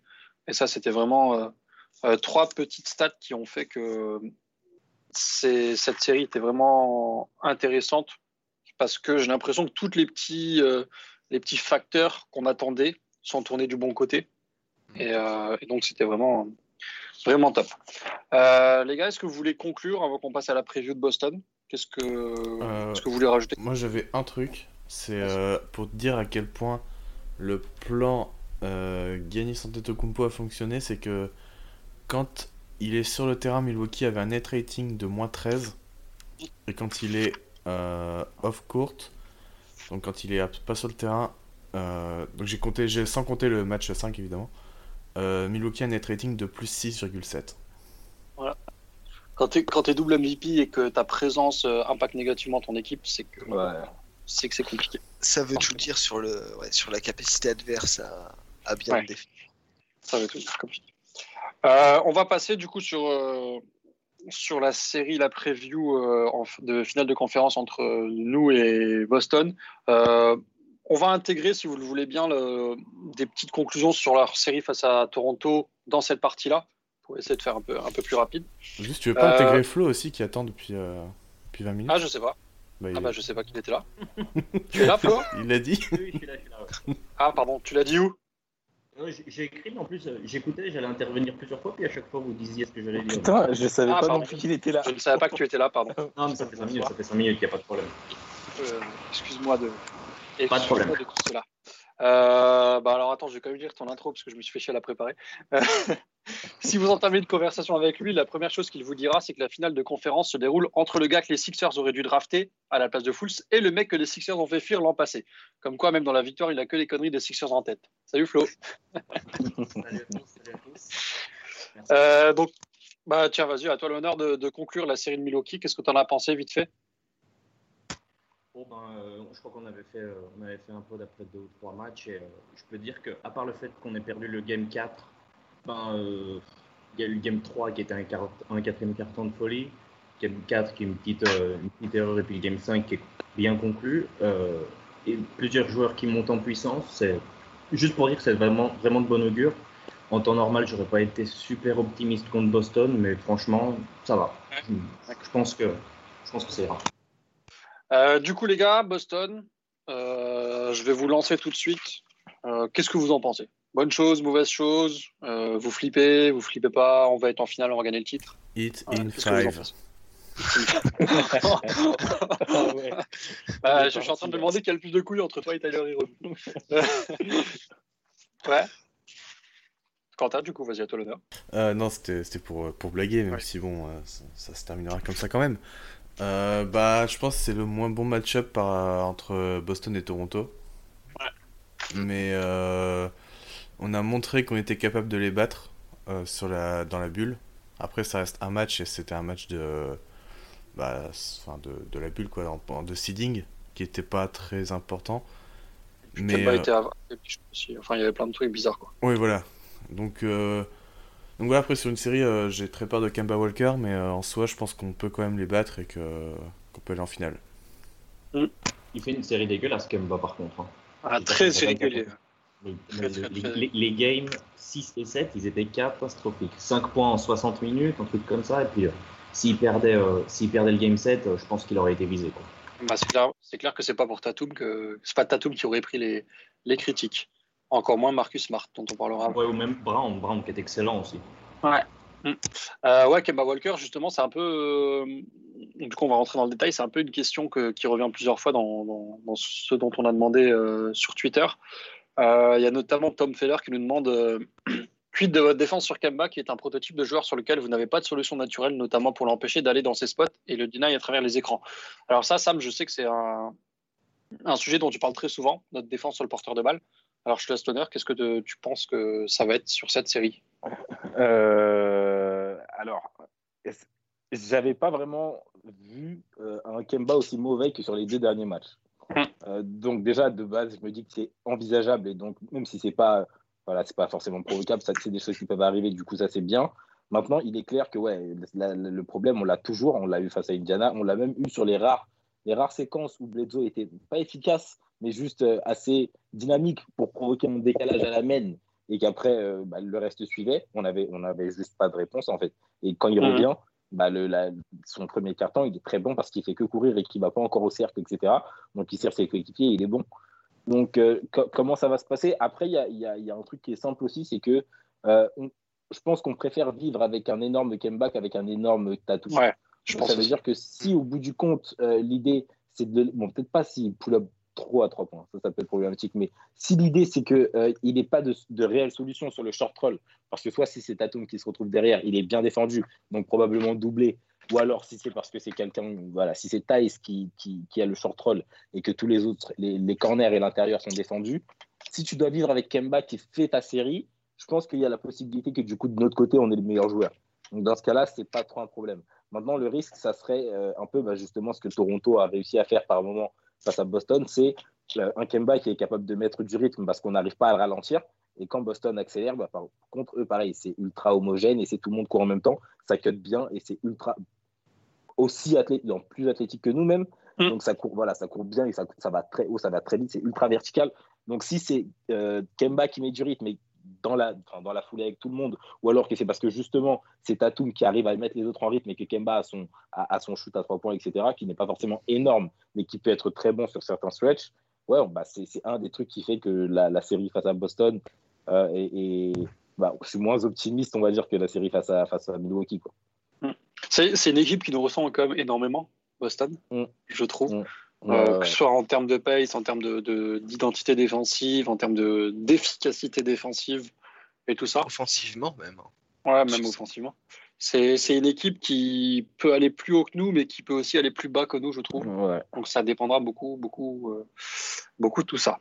Euh, Tom Feller continue en nous demandant si Bam peut être le troisième meilleur joueur de la série. Qu'est-ce que, qu'est-ce que vous en pensez? Est-ce que vous pensez qu'il peut l'être ou pas? Donc, on se dit- deuxième, en fait. On se dit que le top, on se dit que le top 2 dans cette situation, ça, c'est plutôt du Butler Tatum. Butler, Tatum, ouais. Ouais, on laisse Kemba de côté. Bah, franchement, ça, ça dépend. Ça, ça va beaucoup dépendre de la, de, la, de la régularité ou irrégularité de Kemba. Mais j'ai mais j'ai envie de te dire que même avec un Kemba régulier, Bam peut être le, le troisième meilleur joueur de, la série, oui. Sans, sans forcément être un. Est-ce que vous êtes d'accord avec moi si je dis que euh, si on veut gagner, il doit être le troisième meilleur joueur de la série? Hmm. certainement. Je pense que oui. Je, je- ça- en fait, je pense que cette série, perso, elle se définit plus par ce, ce qui va suivre, en mode qui sont le 3, du 3 au 6, par exemple. Mhm. Euh, Mm. Mais Bam, par contre, justement, euh, ce qui peut faire la différence, c'est que en termes de talent, sur un match, etc., Bam, ça peut être le deuxième meilleur joueur de la série. S'il est capable, lui, justement, d'être le deuxième, ça veut dire qu'après, même s'ils ont les 3-4 qui suivent, bah, de toute façon, après, en tu forcément Dragic et, Crowder, etc., etc. Bam, selon. Enfin, tout à l'heure, on a rapidement parlé de sa série face à, face à Milwaukee, mais a, il a atteint le niveau d'un joueur qui a un ceiling où même quand il n'est pas forcément ultra bon, il va faire du 16, 10, 5, etc. Parce qu'il est Il reste trop impactant en fait. Voilà, il va trop impacter, même sa défense sera forcément bonne, il sera capable d'aller chercher des bons lancers, etc. Mais Bam, on l'a vu faire bien mieux. Et Bam, dans, cette, dans une série où, où la défense intérieure sera moindre, après Thais défend très bien, le, enfin, que ce soit en 1v1 ou en termes de rotation, Thais est très bon. Donc là-dessus, voilà, et puis euh, ils vont, ils vont aussi avoir des soucis au poste. Enfin, il va aussi avoir des soucis au poste parce que Boston défend très bien le poste. T'as tout le monde a fait les frais, mais euh, et puis Embiid aussi d'ailleurs même s'il a été meilleur. Mais c'est Bam a la, capacité d'impacter aussi numériquement par les stats et par, voilà, par sa capacité à mettre 25 points ou aller 4-5 fois d'affilée euh, chercher le panier. Euh, Même, pas forcément en drive, mais sur le mid-range, où, du compte, au début de la série face à Milwaukee, il avait l'air de le faire que quand il y était forcé ou quand c'était un- une fin de possession, etc. Alors que sur les derniers matchs, il est capable d'en mettre 2-3 avec une, bah, une très bonne adresse, parce qu'au bout du compte, il a du shoot. Je pense que si on veut, si on veut passer face à Boston, il faut plus que, plus que ce qu'il a fait jusqu'à maintenant, indépendamment du- de l'énorme niveau qu'il a, qu'il- qu'il a eu au Je rebond. Je suis d'accord avec toi. Je pense qu'on aura obligatoirement besoin d'un BAM à quasiment 20 points, voire plus. Parce que je pense qu'on aura besoin de cet euh, impact euh, à l'intérieur euh, qu'on n'avait pas besoin justement face Ouais. à Milwaukee. Ouais. Par contre, là, on en aura besoin, je pense vraiment. Et, et il va falloir qu'il tourne en limite euh, 20, 12, 5 pour vraiment qu'on ait une chance sur, sur cette série-là. Et c'est Euh. loin, et c'est loin d'être une ligne de stats qui est euh, hors de qui est hors de portée pour bien lui. sûr. Ah non, bien sûr, sur, bien sûr. sur Mais cette c'est série, ça, c'est sur ça. cette série d'autant plus, euh, j'aime beaucoup Clairement. Daniel Tice, mais malgré tout, je pense quand même que Bam a un vrai avantage athlétique. Mm. Tu mets NS Canter derrière, bon bah euh, faut Bam versus la passe-. Bam versus la passoire de Turquie, bon j'ai envie de te dire, euh, C'est un bon surnom, ça va pas faire de tuer. je suis, je suis plutôt confiant sur Bam offensivement et on parle beaucoup de son impact offensif. Maintenant, il y a un autre aspect qui va être important, ça va être la, ça va être euh, la, défense sur les switches. À voir, Mm. à, à voir à quel degré euh, Boston les provoque ou si nous, en fait, on arrive à placer Bam euh, sur des situations de switch, que ce soit sur du Tatum, du Kemba, du Brown, je m'en fous. Enfin, notamment Tatum quand même. Voir voir s'il est vraiment capable de, les, de, limiter ces gars-là, à quel degré, et ça peut aussi être le second facteur qui fait qu'il est, est que, son, que son impact en fait fait qu'il est dans le top 3 des joueurs de la série, et que même dans les matchs où il sera peut-être un peu moins un peu moins présent offensivement, je me dis qu'il y en aura forcément un ou deux. Bah, peut-être que ça va être justement parce qu'il aura euh, rendu parce qu'il aura rendu Tatum plus inefficace qu'à l'accoutumée ou que sur les, le peu de séquences où il aura été sur Kemba, bah, en fait Kemba il aura rien branlé. Bah, finalement euh, son, son impact se fera ressentir uniquement par là et ce sera suffisant pour qu'on pour qu'on se donne une vraie chance dans la série au final. Ah, Après, moi, je reste, euh, avant de donner la parole à. attends, Flo, une seconde, je, je redonne la parole. Juste un truc euh, où je précise mes, ma pensée, c'est que je- moi, j'ai pas peur de, de, Bam d'un point de vue offensif ou défensif parce que je sais que de toute façon, il sera fondamental et qu'il il sera hyper important. Euh, mais je- moi, je reste sur ma, ma petite, euh, ma petite euh, comment dire, sensation de, de, de fin euh, sur laquelle je trouve qu'il n'est pas assez agressif. Et ça, depuis le début des playoffs. Mm. Et je trouve qu'il devrait aller chercher beaucoup plus de points que ce qu'il peut jusque maintenant, parce qu'il en est capable largement. Je te qu'il n'y va pas parce qu'il n'est pas assez agressif. Après, je Euh, pense pardon. que c'est quelque chose qui Ouais. pourra plus faire euh, face à Boston que face à Milwaukee, parce que Milwaukee, Ouais, ouais, bien sûr, bien sûr. t'as Lopez qui défend quand même vachement bien le cercle et euh, Giannis en second rideau. Là, ce sera Tice et qui va venir défendre en second rideau. T'as du Brown, du Tatum, c'est bien, mais c'est pas aussi fort que Giannis. Mais je, je- je suis complètement d'accord avec toi. Maintenant, j'attends juste de le voir, quoi, du coup. Euh, Flo, pardon, vas-y, je t'avais coupé. Ouais, non, c'était pas- c'était pour dire que Bam peut être pour les Celtics ce que Kemba peut être pour nous. C'est-à-dire qu'il faut appuyer sur leur, Mm. sur leur, leur, leur défaut. Et puis, euh, je pense que si, euh, il a été défendu par Brook Lopez, par Giannis, s'il arrive à passer ça, normalement, ça va. Mais euh, parce qu'il il a plus de mal quand même contre les, contre les pivots qui sont plus, plus physiques. Mm. Et puis, Mhm. ni- niveau défensif, euh, c'est quasiment les deux équipes qui switchent le plus de la ligue. Donc, ça va être très intéressant de voir qui défend sur qui. Euh, Brown qui a défendu beaucoup sur Siakam. Siakam, il ne pouvait pas rentrer dans les 7 mètres. c'était- C'était quand même assez incroyable la série qu'a qu'a fait Brown sur Siakam. Donc, je sais pas, je pense qu'ils peuvent le mettre aussi sur des Bayo. On va voir si, si, si ça avantage de ça. quoi. Ça va être intéressant de voir qui, euh, vu, que, vu que tu soulignes les switches, qui est-ce qu'on se retrouve à mettre sur Tice Et est-ce que les Celtics profitent un petit peu de, de potentiels mismatch avec Daniel Tice, justement? Ouais, c'est possible. On va finir avec None sur Tice. Mais, mais euh, non, il y, y a un truc quand même, c'est que leurs deux meilleurs joueurs, je mets quand même Brown devant, devant Kemba, sont des joueurs qui jouent sur l'aile. Nous, on a nos meilleurs défenseurs sur l'aile, enfin qui peuvent défendre sur. Ça, ça va vraiment être intéressant. Quoi. Je pense que défensivement, là, euh, niveau Ah, coaching, Le duo Crowder-Iguodala, là, notamment, c'est parce que j'imagine qu'on aura un peu plus euh, Jimmy potentiellement sur Kemba, mais surtout le duo, ouais, le, le duo Crowder-Iguodala sur cette série, là, pour euh, bien faire chier les Tatum et les Brown, ça va être très très intéressant à suivre. Sincèrement, j'espère parce que j'espère qu'il y aura beaucoup de Butler sur Kemba parce que sinon, je vois pas, je vois vraiment pas qui. Je me rappelle qu'en saison régulière, Igodala, il s'était fait démonter par Kemba. Après, c'est normal, il était, il était pas en forme et tout ça. Donc, au, au niveau euh, vitesse latérale et tout ça, je pense qu'il y aura beaucoup de Butler en effet. Mais- Euh, ouais, c'est- Vas-y, vas-y. euh, ouais, c'est c'est la. Pour, pour moi aussi, c'est la- c'est ta, c'est ta première option en fait en termes de en, t- en termes défensifs parce que tu- je pense que tu préfères avoir euh, Goran sur Smart dans tous les cas.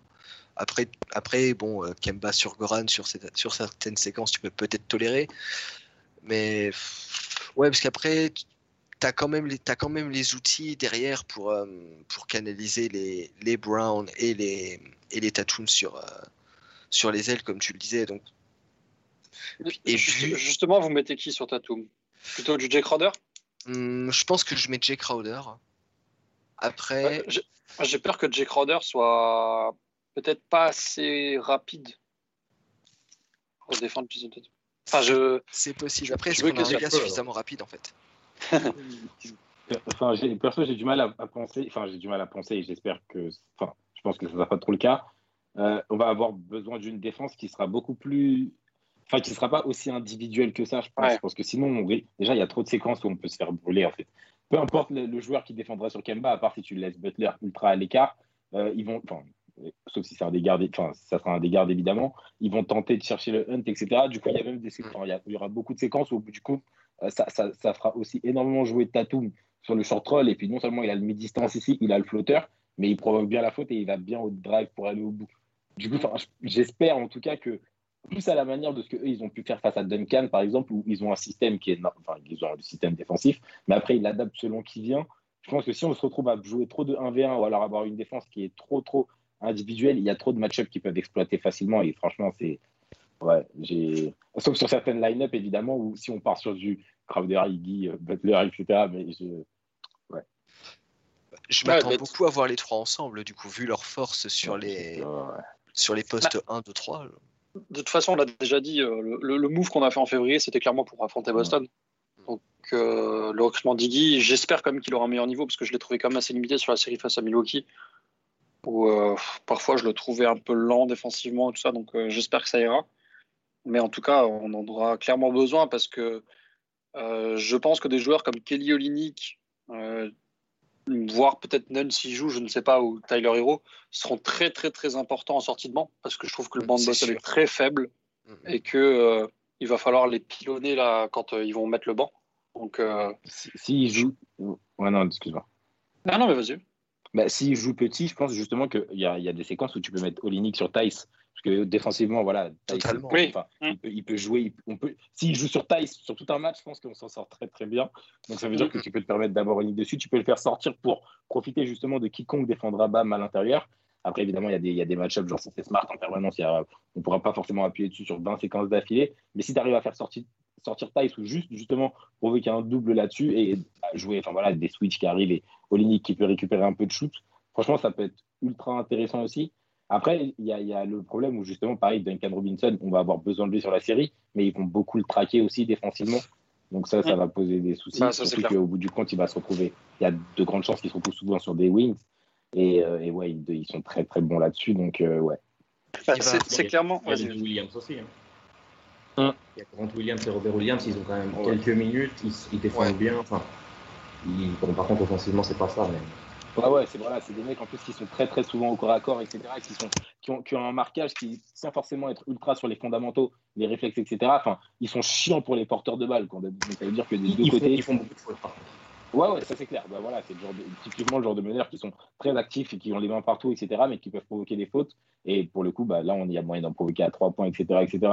Mais je pense que défensivement, les, pires scénarios, c'est euh, soit si, par exemple, tu te retrouves à avoir Tatum qui est en short roll avec les trois joueurs dans le corner, avec trois joueurs dans le corner, ou alors éventuellement deux corners et avec un Brown qui cut, parce que là-dessus, bah, ils ont toutes les options où ils vont avoir l'option de l'athlétisme, parce que bah, tu as Brown qui peut aller à etc. Tu as le shoot, parce que bon, ils ont littéralement tout le shoot, et puis tu as, Tatum qui peut jouer son 1v1 relativement tranquillement, ou alors les moments où, admettons que Tatum veuille jouer à 1v1 et que ça soit le. Le, le enfin, ça soit bon, Kemba et son défenseur qui viennent le chercher. Parce que du coup, si Slip il peut avoir le pull-up 3 points et là-dessus, il est intraitable. C'est d'ailleurs, je crois que c'est le, le 3 points sur lequel il est le meilleur. Euh, si, enfin, s'il y a un switch qui, qui est provoqué, bah, Tatum, si il a un défenseur encore moins bon et encore plus petit, c'est, voilà.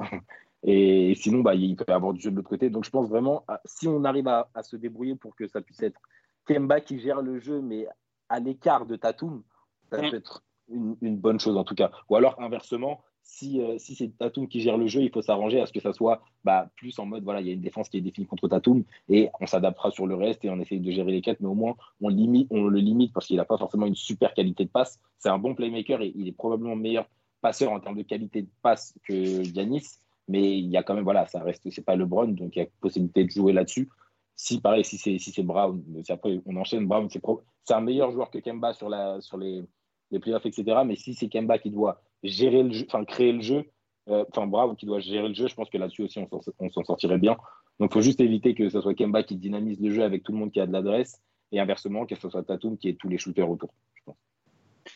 Euh, Est-ce que vous pensez, euh, Quentin, je vais te lancer en premier là-dessus, que, euh, que le shoot extérieur sera un problème pour nous?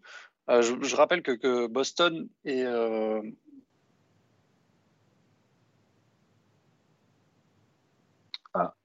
Allô Ah, souci Allô de micro. Je pense que voilà, parler de Boston, ça lui a fait un peu. les mal. trois points qu'on délaisse un peu plus, Ah. qu'on a le, Ah. le moins de, de fréquence et le moins de réussite, alors qu'en tête de raquette, on est beaucoup plus intéressant et beaucoup attends, plus efficace. Est-ce que, tu pourrais répéter ta T'as question coupé, euh, Simon. Ça t'avait coupé, donc euh, tu pouvais Ah, répéter bon. la question. Je vais répéter la question. Mais Euh, Qu'est-ce que vous pensez Qu'est-ce qu'il y a? Jokic, Ah oui, il est trop fort. Il y a 91-84, désolé. Euh, c'est- non, mais tu, tu fais bien, parce que du coup, euh, euh, ça risque de partir en game set, tout ça. Euh, ouais, je disais, est-ce que vous pensez que, à quel point vous pensez même que le 3 points va être décisif dans la série? Euh, Parce qu'on sait très bien que Boston est la meilleure équipe dans la défense du 3 points euh, en globalité, même si euh, leur gros point fort, c'est les corners. Et c'est pas forcément là où on est le meilleur, parce qu'on en prend moins, on a une moins bonne réussite dans le corner, contrairement à tout ce qui est tête de raquette. Euh, Est-ce que vous pensez que ça va être euh, peut-être le facteur X le plus important de la série? Ou euh, vous pensez qu'on, malgré leur super défense, on arrivera quand même à s'en sortir? Hmm, il va falloir en tout cas. Maintenant, Mhm. ça va être, je pense que les, les tirs vont être plus compliqués à trouver parce qu'ils ont beaucoup plus la capacité de switch, contrairement à Milwaukee Ah bah où ils jouent en drop même sur les handoffs avec Bam Duncan. Là, ils vont pouvoir switch, ils vont pouvoir bah, complètement enlever ce- cette, euh, cette euh, capacité à Miami. Donc, il va falloir être un peu plus créatif pour en trouver et euh, surtout les rentrer. et, et- et Tom Feller nous demande si tu penses que ça peut impacter énormément l'attaque ou euh, Hmm, bah, global. Ouais, ça peut largement impacter l'attaque parce que si on les met pas, ça nous ouvre pas les lignes de pénétration, ça nous ouvre rien en fait. Donc, euh, Mm. C'est ça. va falloir, va falloir les mettre, et, enfin en trouver et les mettre. D'accord. Euh, les autres, Sam, Flo ou Val, sur, euh, sur le 3 points Après, Bah, Boston t'as- a. Si. Ah, non, Vas-y, vas-y, Sam. t'inquiète. Bah, Bo- Boston a beaucoup de, de séquences aussi où en fait ils rentrent pas leurs trois points. Donc, Ouais. c'est- ça déjà, il, va, il, y a, il y a un truc où ça, ça peut être dans, dans, dans, dans l'idée d'une d'une bataille offensive, par exemple. Face à, à Milwaukee, tu sais que de toute façon, les trois points, ils vont les rentrer parce que non seulement ils ont des joueurs, des shooters assez constants de manière générale dans un match ou alors sur une saison, mais voilà, c'est un, un système aussi qui les met énormément en valeur. Boston est capable, et vraiment, ça c'est le, c'est le truc qui a fait qui illustrait vraiment la différence de jeu avec Toronto, c'est que que ce soit sur demi-terrain ou sur transition, etc., ils sont capables de générer un nombre de shoots ouverts qui est vraiment énorme. Parce qu'ils bougent trop bien, ils sont super rapides, ils ont des, des, des bons handlers partout. Donc ils sont.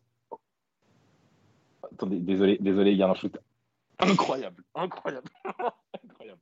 Désolé. Du coup, je disais, euh, ils, sont capables de générer des, shoots ouverts à répétition, mais il y a énormément de séquences où en fait, ils vont juste pas les rentrer. Et c'est grâce à ça que Toronto arrivait à revenir dans le match, etc. Parce qu'ils mettaient du rythme et surtout, ils arrivaient justement à profiter de la transition, des transitions créées par Boston pour revenir dedans. Euh, nous, du coup, non seulement je pense qu'on est capable d'avoir plus de constance qu'eux, mais même si on n'est pas forcément capable de l'avoir sur certains stretches, etc., comme ça peut nous, nous arriver bah, dans le match 4 face à Milwaukee, euh, on, pourra facilement revenir dans le match si on l'a pas et qu'ils l'ont pas non plus, ou alors on pourra facilement mettre des runs qui nous permettront justement de tenir le coup quand ils l'auront pas. Du coup, je pense que ça déjà va falloir jouer dessus, soit, soit pour close out au bon moment, parce que ça peut permettre de, faire changer des matchs ou de les gagner quand tu n'es pas censé les avoir, même s'ils sont meilleurs, et c'est comme ça que Toronto en gagne, soit justement bah, d'être capable de gagner des batailles offensives, parce que même s'ils arrivent à limiter certains types de shoot, ils vont quand même en, ils vont quand même en autoriser, et on aura quand même une constance que n'ont pas eu les équipes qui ont joué euh, contre Boston jusqu'à maintenant. Donc, tu penses que ça va être des scénarios avec beaucoup de runs, du coup, selon la série? Ouais, je, je, pense parce que ça a été le cas pour nous, même face à Milwaukee, ouais. on a été meilleur, enfin on a été meilleur, mais on avait quand même des séquences où voilà, et ça a été pareil pour eux parce que ça reste des équipes. En fait, on est des équipes qui shootent, enfin on shoot beaucoup, et de manière générale, les équipes qui shootent, il y a quand même des, des, des variances parce que même si tu as un jeu de, euh, qui est relativement bah, équilibré, polyvalent, et que tu as de la pénétration, etc. Ce qu'ils ont, parce que Boston là aussi, nous évidemment, mmh. Boston là aussi, il, il n'empêche que tu as beaucoup de séquences où tes shoots ne rentreront pas. À part si vraiment, voilà, mais encore, même quand tu joues avec Duncan, etc., on peut avoir des séquences où ça ne rentre pas parce que ça reste, une, ça reste un jeu basé sur le shoot. Du coup, je pense qu'il y en aura. Et je pense que contrairement à ce que Toronto a pu faire jusqu'à maintenant, il y a, on, peut, on a la, la, capacité en tout cas de plus en profiter qu'eux. De plus profiter parce que voilà, sur demi-terrain, on serait quand même capable de créer des trois points. Donc ça veut dire que les séquences où eux, ils n'ont pas d'adresse, on ne sera pas forcé de jouer la transition pour pouvoir en créer parce qu'on arrivera de toute façon à en créer, et à en mettre. Et ça, c'est un des points qui peut, comme tu dis, faire la différence face à eux. D'accord. Euh, Quentin et, Flo, on vous a pas trop entendu sur, euh, sur le 3 points ou sur le globalement euh, ce qu'on peut développer pour justement faire sortir un petit peu cette défense de Boston qui est très solide? Déjà à la base, nous, bon, on, on, verra, on verra comment on défend, mais déjà à la base, Boston, ils sont extrêmement streaky, je veux dire, même sur les, sur les, sur les tirs ouverts. Donc, il euh, faudra voir. Il n'y a rien qu'à voir Marcus Smart, par exemple, qui peut être à 1 sur 10 comme à, à 7 sur 10. Il l'a Quand Marcus Smart il tire, il tire à 60% 3 points, en, en général, on n'est pas. Ça va pas être très bon pour nous, mais euh, c'est, je pense qu'on est quand même plus régulier qu'eux. Mais, euh, mais bon, le problème, c'est qu'ils ont. Le, on va dire que leur plafond est plus haut que le nôtre. Quoi. Quand ils rentrent leur tir, on va vraiment être plus en problème que s'ils ouais. Attends. Euh, non, j'ai rien, rien de plus à ajouter, hein, je pense. Euh, juste, euh, comme je disais, il va falloir les trouver, les mettre, les tirs, et, et ça ouais. ira mieux avec, enfin, ça ira avec ça, quoi. D'accord. Euh, Wade nous demande le, jour qu'il faudra, le joueur qu'il faudra absolument ralentir, c'est outre Tatum, c'est Kemba, Brown ou Hayward, s'il revient? Kemba qui nous fait une question? Non, c'est pas le vrai. Ah bon. Pour vous, c'est Kemba On considère que c'est vrai. Moi, je suis parti sur Kemba, je oui. Je, euh, en fait, individuellement, non. Enfin, je préfère. Enfin, euh, admettons qu que dans ce scénario-là, Tatum soit déjà limité. Si Tatum est ouais. déjà limité, je préfère que ça soit à, à, que Brown le soit aussi, qu'il n'ait pas du tout d'adresse, par exemple, ouais. et que ça soit ouais, Kemba de tout, que tout seul. Voilà, c'est ça. Tu vois, je préfère que ce soit Kemba qui est à sauver le monde entre guillemets. On t'a perdu, Sam. Je sais pas si tu nous entends. Allô. Si si, moi j'entends très bien. Si de même, ouais. On m'entend Allô ah, Ouais, ouais, ouais, on t'entend. Ok, ouais. excusez. Non, c'était euh, moi, disais, pardon. Alors. Ouais, je disais, euh, dans le cas où, dans, si Tatum est déjà limité, je préfère aussi que Brown le soit. Comme ça, ça veut dire qu'ils n'ont pas vraiment de, bah, ils ont pas vraiment de jeu sur les ailes, en fait, tout simplement. Plutôt que de me dire que si, ok, bah, Kemba il est un peu limité, mais à côté de ça, tu as Brown, parce que Kemba, en fait, même s'il n'a pas forcément l'adresse, etc., etc., s'il est capable de créer du jeu pour les autres, c'est game over. Alors que si c'est Kemba qui a sauvé le monde tout seul, je pense que c'est c'est une situation dans laquelle on, on s'en sort mieux. Du coup, si Kemba est scellé, je pense que c'est mieux que les autres le soient. Par contre, si c'est vraiment voilà, le Kemba qui va générer des shoots pour l'équipe et qui va être capable de pull-up après pour libérer justement Tatum à l'intérieur et tout, ouais, non, là, c'est mieux que Kemba soit limité parce qu'il est trop représentatif de ce que Boston peut faire offensivement. Bah, C'est Plus comme 10 tu Denver, disais- par- excuse-moi, plus 10 Denver. Ouais, c'est pour ça que j'ai- j'ai. Pendant mon. T'as la deuxième mi-temps, c'est n'importe quoi. Mais Ouais. ils sont honteux. Tu vois, bah, pour Kemba, de toute façon, c'est ce que tu disais, c'est que t'as pas. en- C'est euh, quand, je- quand moi je répondais Kemba à la question, c'est je me disais, t'as pas envie d'être qu'il soit ce, ce- celui qui dynamise le jeu des ça. Celtics en fait. Totalement. Euh, pour continuer sur, euh, sur Boston, euh, d'un point de vue euh, défense, qu'est-ce que vous pensez qui va être le facteur X euh, sur euh, l'attaque de Boston? Euh, Est-ce que vous pensez que euh, on va réussir quand même un minimum à, tenir Tatum? Ou, est-ce que vous pensez qu'il faudrait qu'on fasse un petit peu justement de le mettre complètement euh, euh, esselé et à se concentrer sur le reste? Comment vous voyez Spo justement défendre cette attaque qui, a clairement rien à voir avec celle de Milwaukee? C'est difficile à prédire. Je pense qu'on a. Je pense qu'on aura de, de vrais éléments de, ré- de réponse de toute façon qu'après le Game 1. Je pense qu'on est Mm. à peu près tous euh, d'accord à ce niveau-là. Ils ont en fait, ils ont tellement d'options que dé- déjà, déjà, on sait de toute façon que sur ce genre de série, et notamment euh, face à une attaque comme celle de Boston, on sera en ajustement constant. Et ça, et ça, commence, ça, ça commencera très rapidement de toute façon. Et face à une équipe qui a tellement d'options euh, offensivement, ça peut, être, Kemba qui fait la différence, ça peut être Tatum qui fait la différence et qui est absolument indécent, euh, même, avec, euh, même avec deux défenseurs sur lui, ou ça peut être avec un, Jalen, Brown explosif ou, ou le Marcus Smart Game, comme on a pu voir face aux Raptors. Tout dépendra en fait de quel est le joueur qui en début de série se montre le plus le, plus en, le plus en mesure de, de, de faire des différences côté Boston. Côté Boston, je pense que si c'est, je pense que si c'est Tatum, t'as as, peut-être quand même plus envie de le forcer, de, de, le forcer à shooter et à ne pas euh, justement qu'il soit en mesure de, de faire des différences et de créer des décalages, plus que t'as plus envie de l'orienter dans cette direction-là plutôt que que, que, de le, que, de laisser, que, de le laisser, que de le laisser faire un petit peu ce qu'il que de le laisser faire un petit peu ce qu'il veut. Si tu as peut-être plus envie de le limiter lui, si c'est lui qui, qui, qui, prend, qui, prend, qui prend vraiment la confiance, tu veux peut-être essayer de, ouais, de, de, le, de le limiter vraiment. Mmh. Ouais, c'est le joueur qui vous le fait le plus peur sur la série? C'est peut-être leur meilleur joueur tout court en fait. Donc, euh...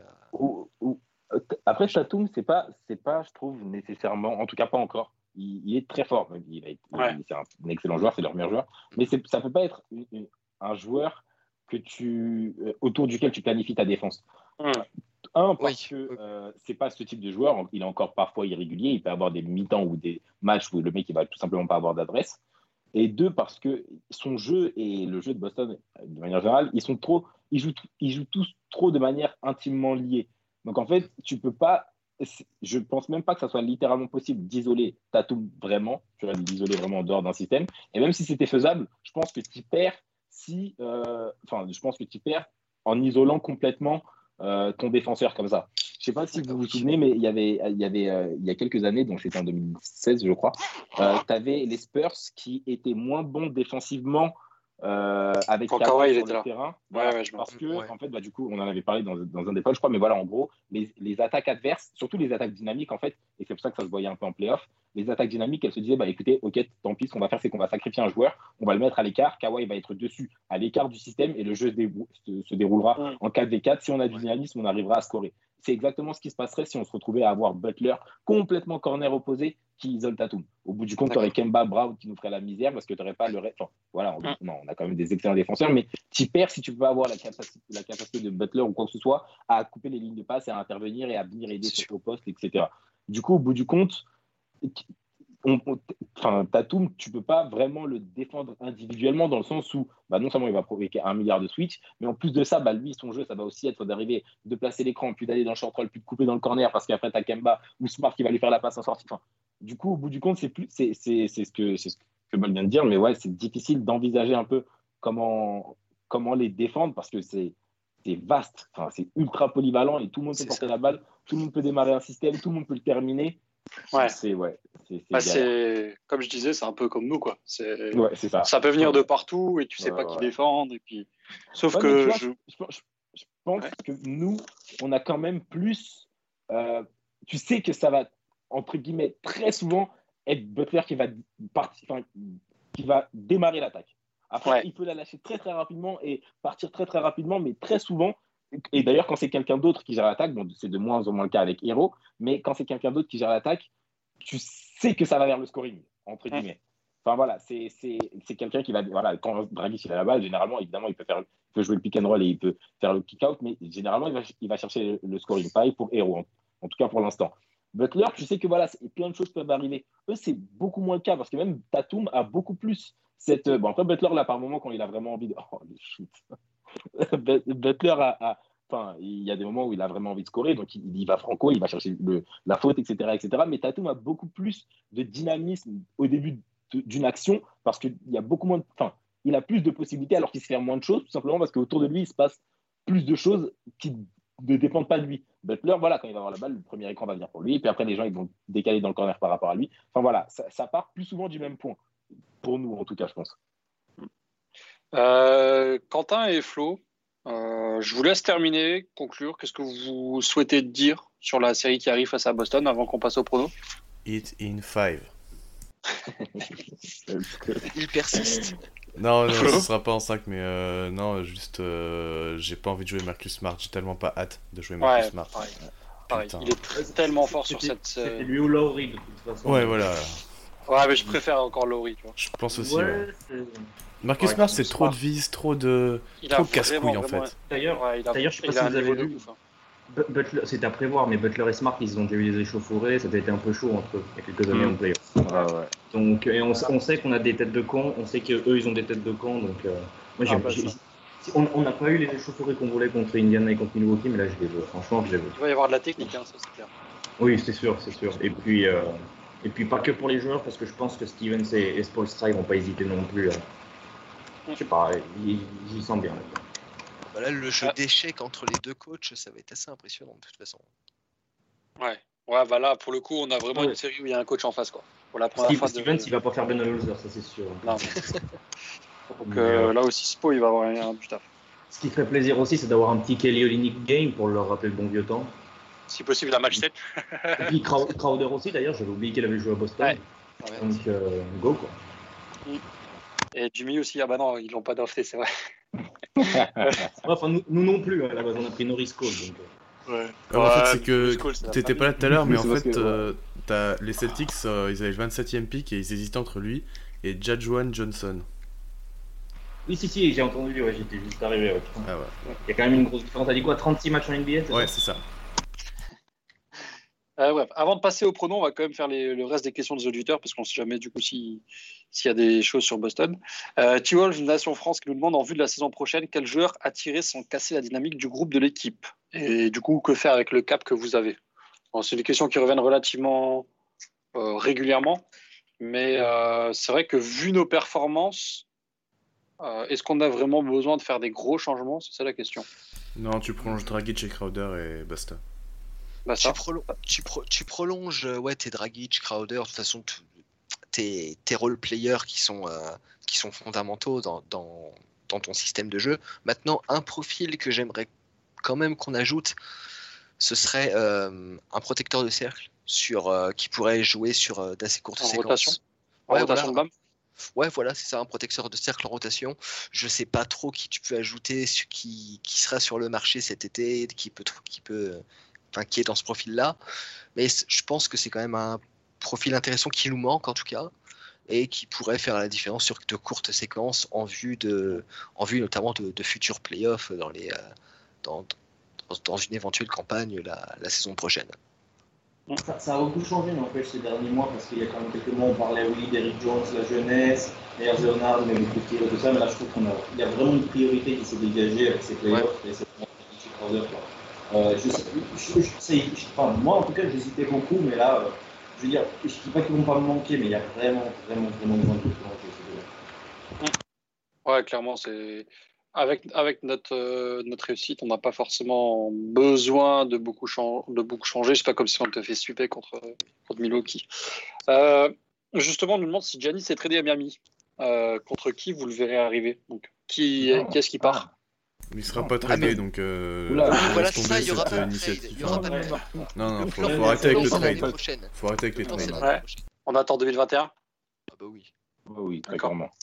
Surtout qu'il Donc, coûterait euh, trop cher, faudrait lâcher les, tout. les Ah, non. les Bucks vont demander beaucoup trop. euh, ils, vont, ils, vont vouloir, ils vont vouloir quoi concrète- concrètement contre Giannis? Si on peut être hypothétique. Bam, Hero, euh, il faut donner Bam et Hero. Enfin, Ouais, Ah, ouais, voilà, ils vont rêves, vouloir. Bam, ils vont vouloir Hero, ils vont vouloir euh, potentiellement du. Duncan.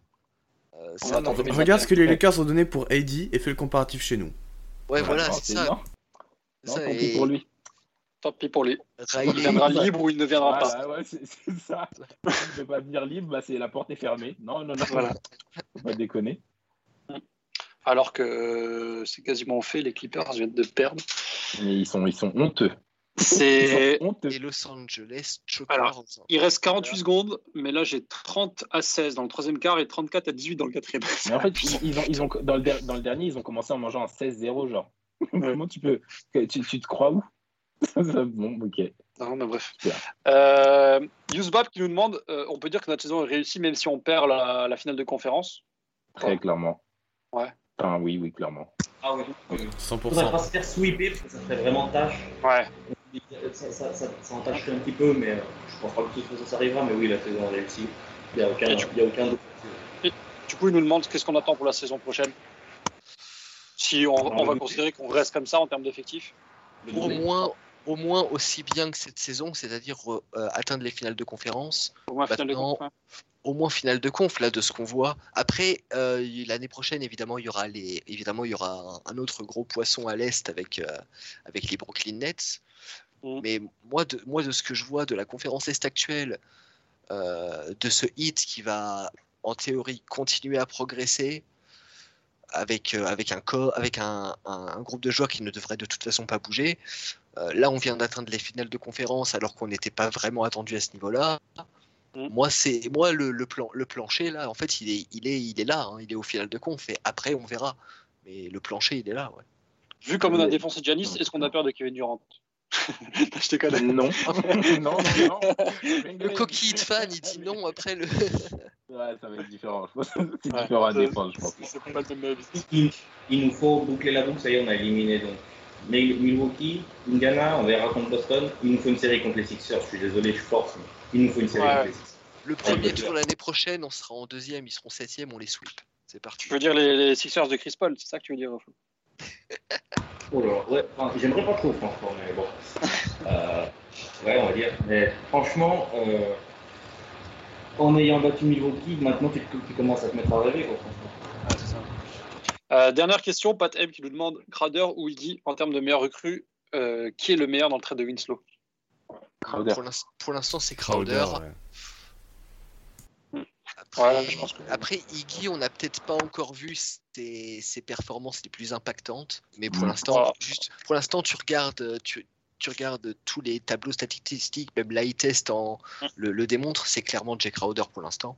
Après, je trouve qu'ils impactent sur des domaines différents.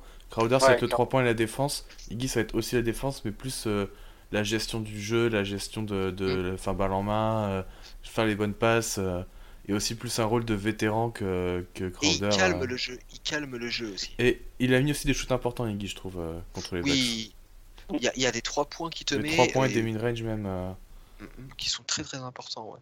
Puis le dunk, le fameux sur euh, la, la passe magnifique de Tyler Hero. Ah, mais c'est, c'est assez ouf. Euh, du coup, les gars, prono, euh, qu'est-ce qui se passe? Ah, c'est dur. pendant Je le leur dis encore ou pas? Oui, oui, oui. Five. Il est une five. Il est une five. Si on les sort en 5, putain, sa mère. Moi, je dis 4-2 Boston parce que la dernière fois que j'ai dit 4-2 contre notre adversaire, ça s'est bien passé. Donc, je dis 4-2 Boston. Ah, J'aime bien cette idée. J'aime bien J'en suis au même. euh, ouais. Je- Non, non, non, je... non euh, 4-3 Miami. Ah, c'est beau ça. Oh, Putain, faut Ah, pas en vrai, si ça arrive, c'est tellement bien. Je suis trop hésitant. mais Moi aussi, je je- pars sur un Game je- 7, mais je suis trop hésitant. Mais En fait, on, a, on a Tyler Hero, on peut pas perdre un Game 7. Ouais, c'est vrai. Après, après, il y a un truc aussi, enfin, il y a deux choses, c'est que déjà, nos deux équipes, donc Boston et, et Miami, n'ont jamais été menées sur, euh, sur ces playoffs. Donc, ça veut dire que le premier match euh, va, va, va être une, une nouvelle chose pour les deux équipes. Et il faudra voir comment, comment ça répond. Bon, je pense qu'en vrai, les deux équipes n'auront pas vraiment de, de problème à répondre à ce genre d'adversité, mais voilà. Et, euh, et en fait, il y a un truc qui me fait trop peur, c'est que j'ai trop le sentiment que Boston représente pour nous ce que, Cle- ce que Cleveland représentait pour Boston il y a deux ans, tu vois. Quand ils arrivaient en finale de conférence et qu'ils étaient très forts et il y avait du talent partout, mais les joueurs, ils étaient juste un petit peu plus jeunes et que c'était un petit peu trop tôt. Et ça dé- ça, ça m'énerve parce que j'arrive pas à enlever ce, ce sentiment. Du coup, j'arrive pas à nous voir gagner alors qu'on on a trop de- la- les capacités pour. On est vraiment. Après, ils sont très très jeunes aussi. Hein. C'est- Oui, clairement. Mais- donc, euh, mais même leurs plus jeunes joueurs, en gros, ils ont quand même voilà, deux, trois années d'expérience où ils sont allés en finale de conférence, joué face à LeBron, ils ont joué, ils ont beaucoup changé. Enfin, ils ont, c'est, c'est... Mais bon, Miami in 7, still. Voilà. Miami en 7. Vu ce qu'on a fait jusqu'à maintenant, j'ai envie que ces playoffs soient épiques, donc Heat in 7 aussi. Ah, vous êtes en 7, vous êtes chaud. Ouais, ouais, ouais. ouais, ouais. Puis, En fait, je suis le hein, seul qui dit Boston, du coup. Ouais, ouais, ouais. Ouais. T'es pas fan de Boston, toi aussi? Non. Non, non, je- j'essaie de contrecarrer le sort. Val, t'as donné ton prono ou pas? Pardon, j'ai pas. je suis toujours hésitant. Moi, je, je sais- je rejoins, euh, je rejoins les autres euh, sur le fait que ça va se jouer en 7. Au début, j'étais sur, euh, j'étais sur Boston en 7. Maintenant, plus je, plus je pense à cette série et plus, me, plus je, je flip-flop entre Boston et Miami. Là, je vais quand même dire Boston un petit peu euh, dans la, un, un petit peu dans la même logique que toi aussi, c'est que sur la dernière série, bon, j'ai, euh, j'avais, Toi, t'avais dit 4-3 Miami, je crois, non? Il me semble que j'avais dit 4 il me semble que j'avais dit 4-3 Miami. Oui, donc en fait, donc en fait, tu vois, c'était même pas par rapport à la dernière série. Il me semblait que j'avais dit Milwaukee, mais tu vois comme quoi. Mais oui, tu vois, c'est un, petit peu dans la, c'est un petit peu dans la même logique que toi. Là, je vais dire Boston, en, mais je crois quand même fort euh, que si, que si ça va en 7, qu'on a quand même les capacités de, de remporter cette match, en- cette série en 7. Ouais. Ouais. Mais, mais Boston, parce qu'il y a quand même, euh, j'ai quand même très très peur euh, de cette équipe-là. Et on croit en Spo, de toute façon. Ah oui, ma foi est inébranlable, elle le restera de toute façon. je, je sais pas si c'est pareil pour vous, mais je pense que c'est là. Si j'avais choisi les 30 équipes de la NBA, si j'avais choisi une série indé- un, impré- imprévisible, pardon, ça aurait été celle-là. Je la trouve Ouais. imprévisible. Vraiment, vraiment. Ouais. Ça dis peut pas aller qu'on dans peut tous les faire sens. 4-0 dans les deux sens, mais c'est c'est vraiment euh, plus avec des styles de jeu similaires et tout. Perso, ça me dérange pas si on met 4-0. Ah, mais fou. Je, je pense que tout le monde prend. Ah, la meilleure manière de terminer la saison possible. Ça, ça- ça serait vraiment. Ah bah la non, la saison sera pas terminée si on met 4-0. Ouais, mais le reste, c'est- Après, on le passe reste, un- c'est- du bonus. Oh, le mets 4-0 4-0. Boston en finale de coupe. Le 4-1 sur LeBron, après, c'est la cerise sur le gâteau, tu vois. Oui, voilà, ça c'est bien parce qu'on est gourmand. Mais en attendant, on s'occupe. Oh putain, magnifique. Euh, Voilà. Du coup, on se retrouve dans deux semaines pour la preview des finales NBA. Euh, Et euh, avant de. Voilà, je vous remercie d'avoir aidé la soirée et surtout, je voulais remercier Quentin et Val qui ont géré la semaine euh, face à Milwaukee de main de maître, quasiment tout seul. Moi, j'étais pas trop là et puis euh, ça me flow non plus, donc euh, merci les gars. Et puis, on se retrouve euh, du coup dans deux semaines pour, euh, on l'espère, la preview des finales. Et puis, Dans dans tous les une cas, semaine, en fait, tu veux dire pour le... la fin de la série, quoi, tout simplement. Non, Ouais, parce ouais, qu'il faut qu'on attende, il faut qu'on hein, attende que l'Ouest soit- est fini. Là, tu sais, vu que les Clippers Ah, ils vont jouer encore 5 matchs là, contre, contre Ah oui, les vrai, je pense ouais. qu'ils n'arrivent pas à finir. Mais toi, on va faire comme au ça va être précédent. Lakers Nuggets, hein, la, la finale de conf à l'ouest. hein. C'est impossible. On va faire comme, euh, comme au tour précédent, on va faire un, un poids de d'urgence quand quand on aura 2-0 euh, d'avance. On verra bien. Merci les gars d'avoir été là. Euh, continuez à regarder du basket, faites-vous plaisir parce que la, fin de la saison approche malheureusement. Et puis euh, on se tient au courant dans deux semaines. Allez, ciao ciao. Ciao. À plus. Salut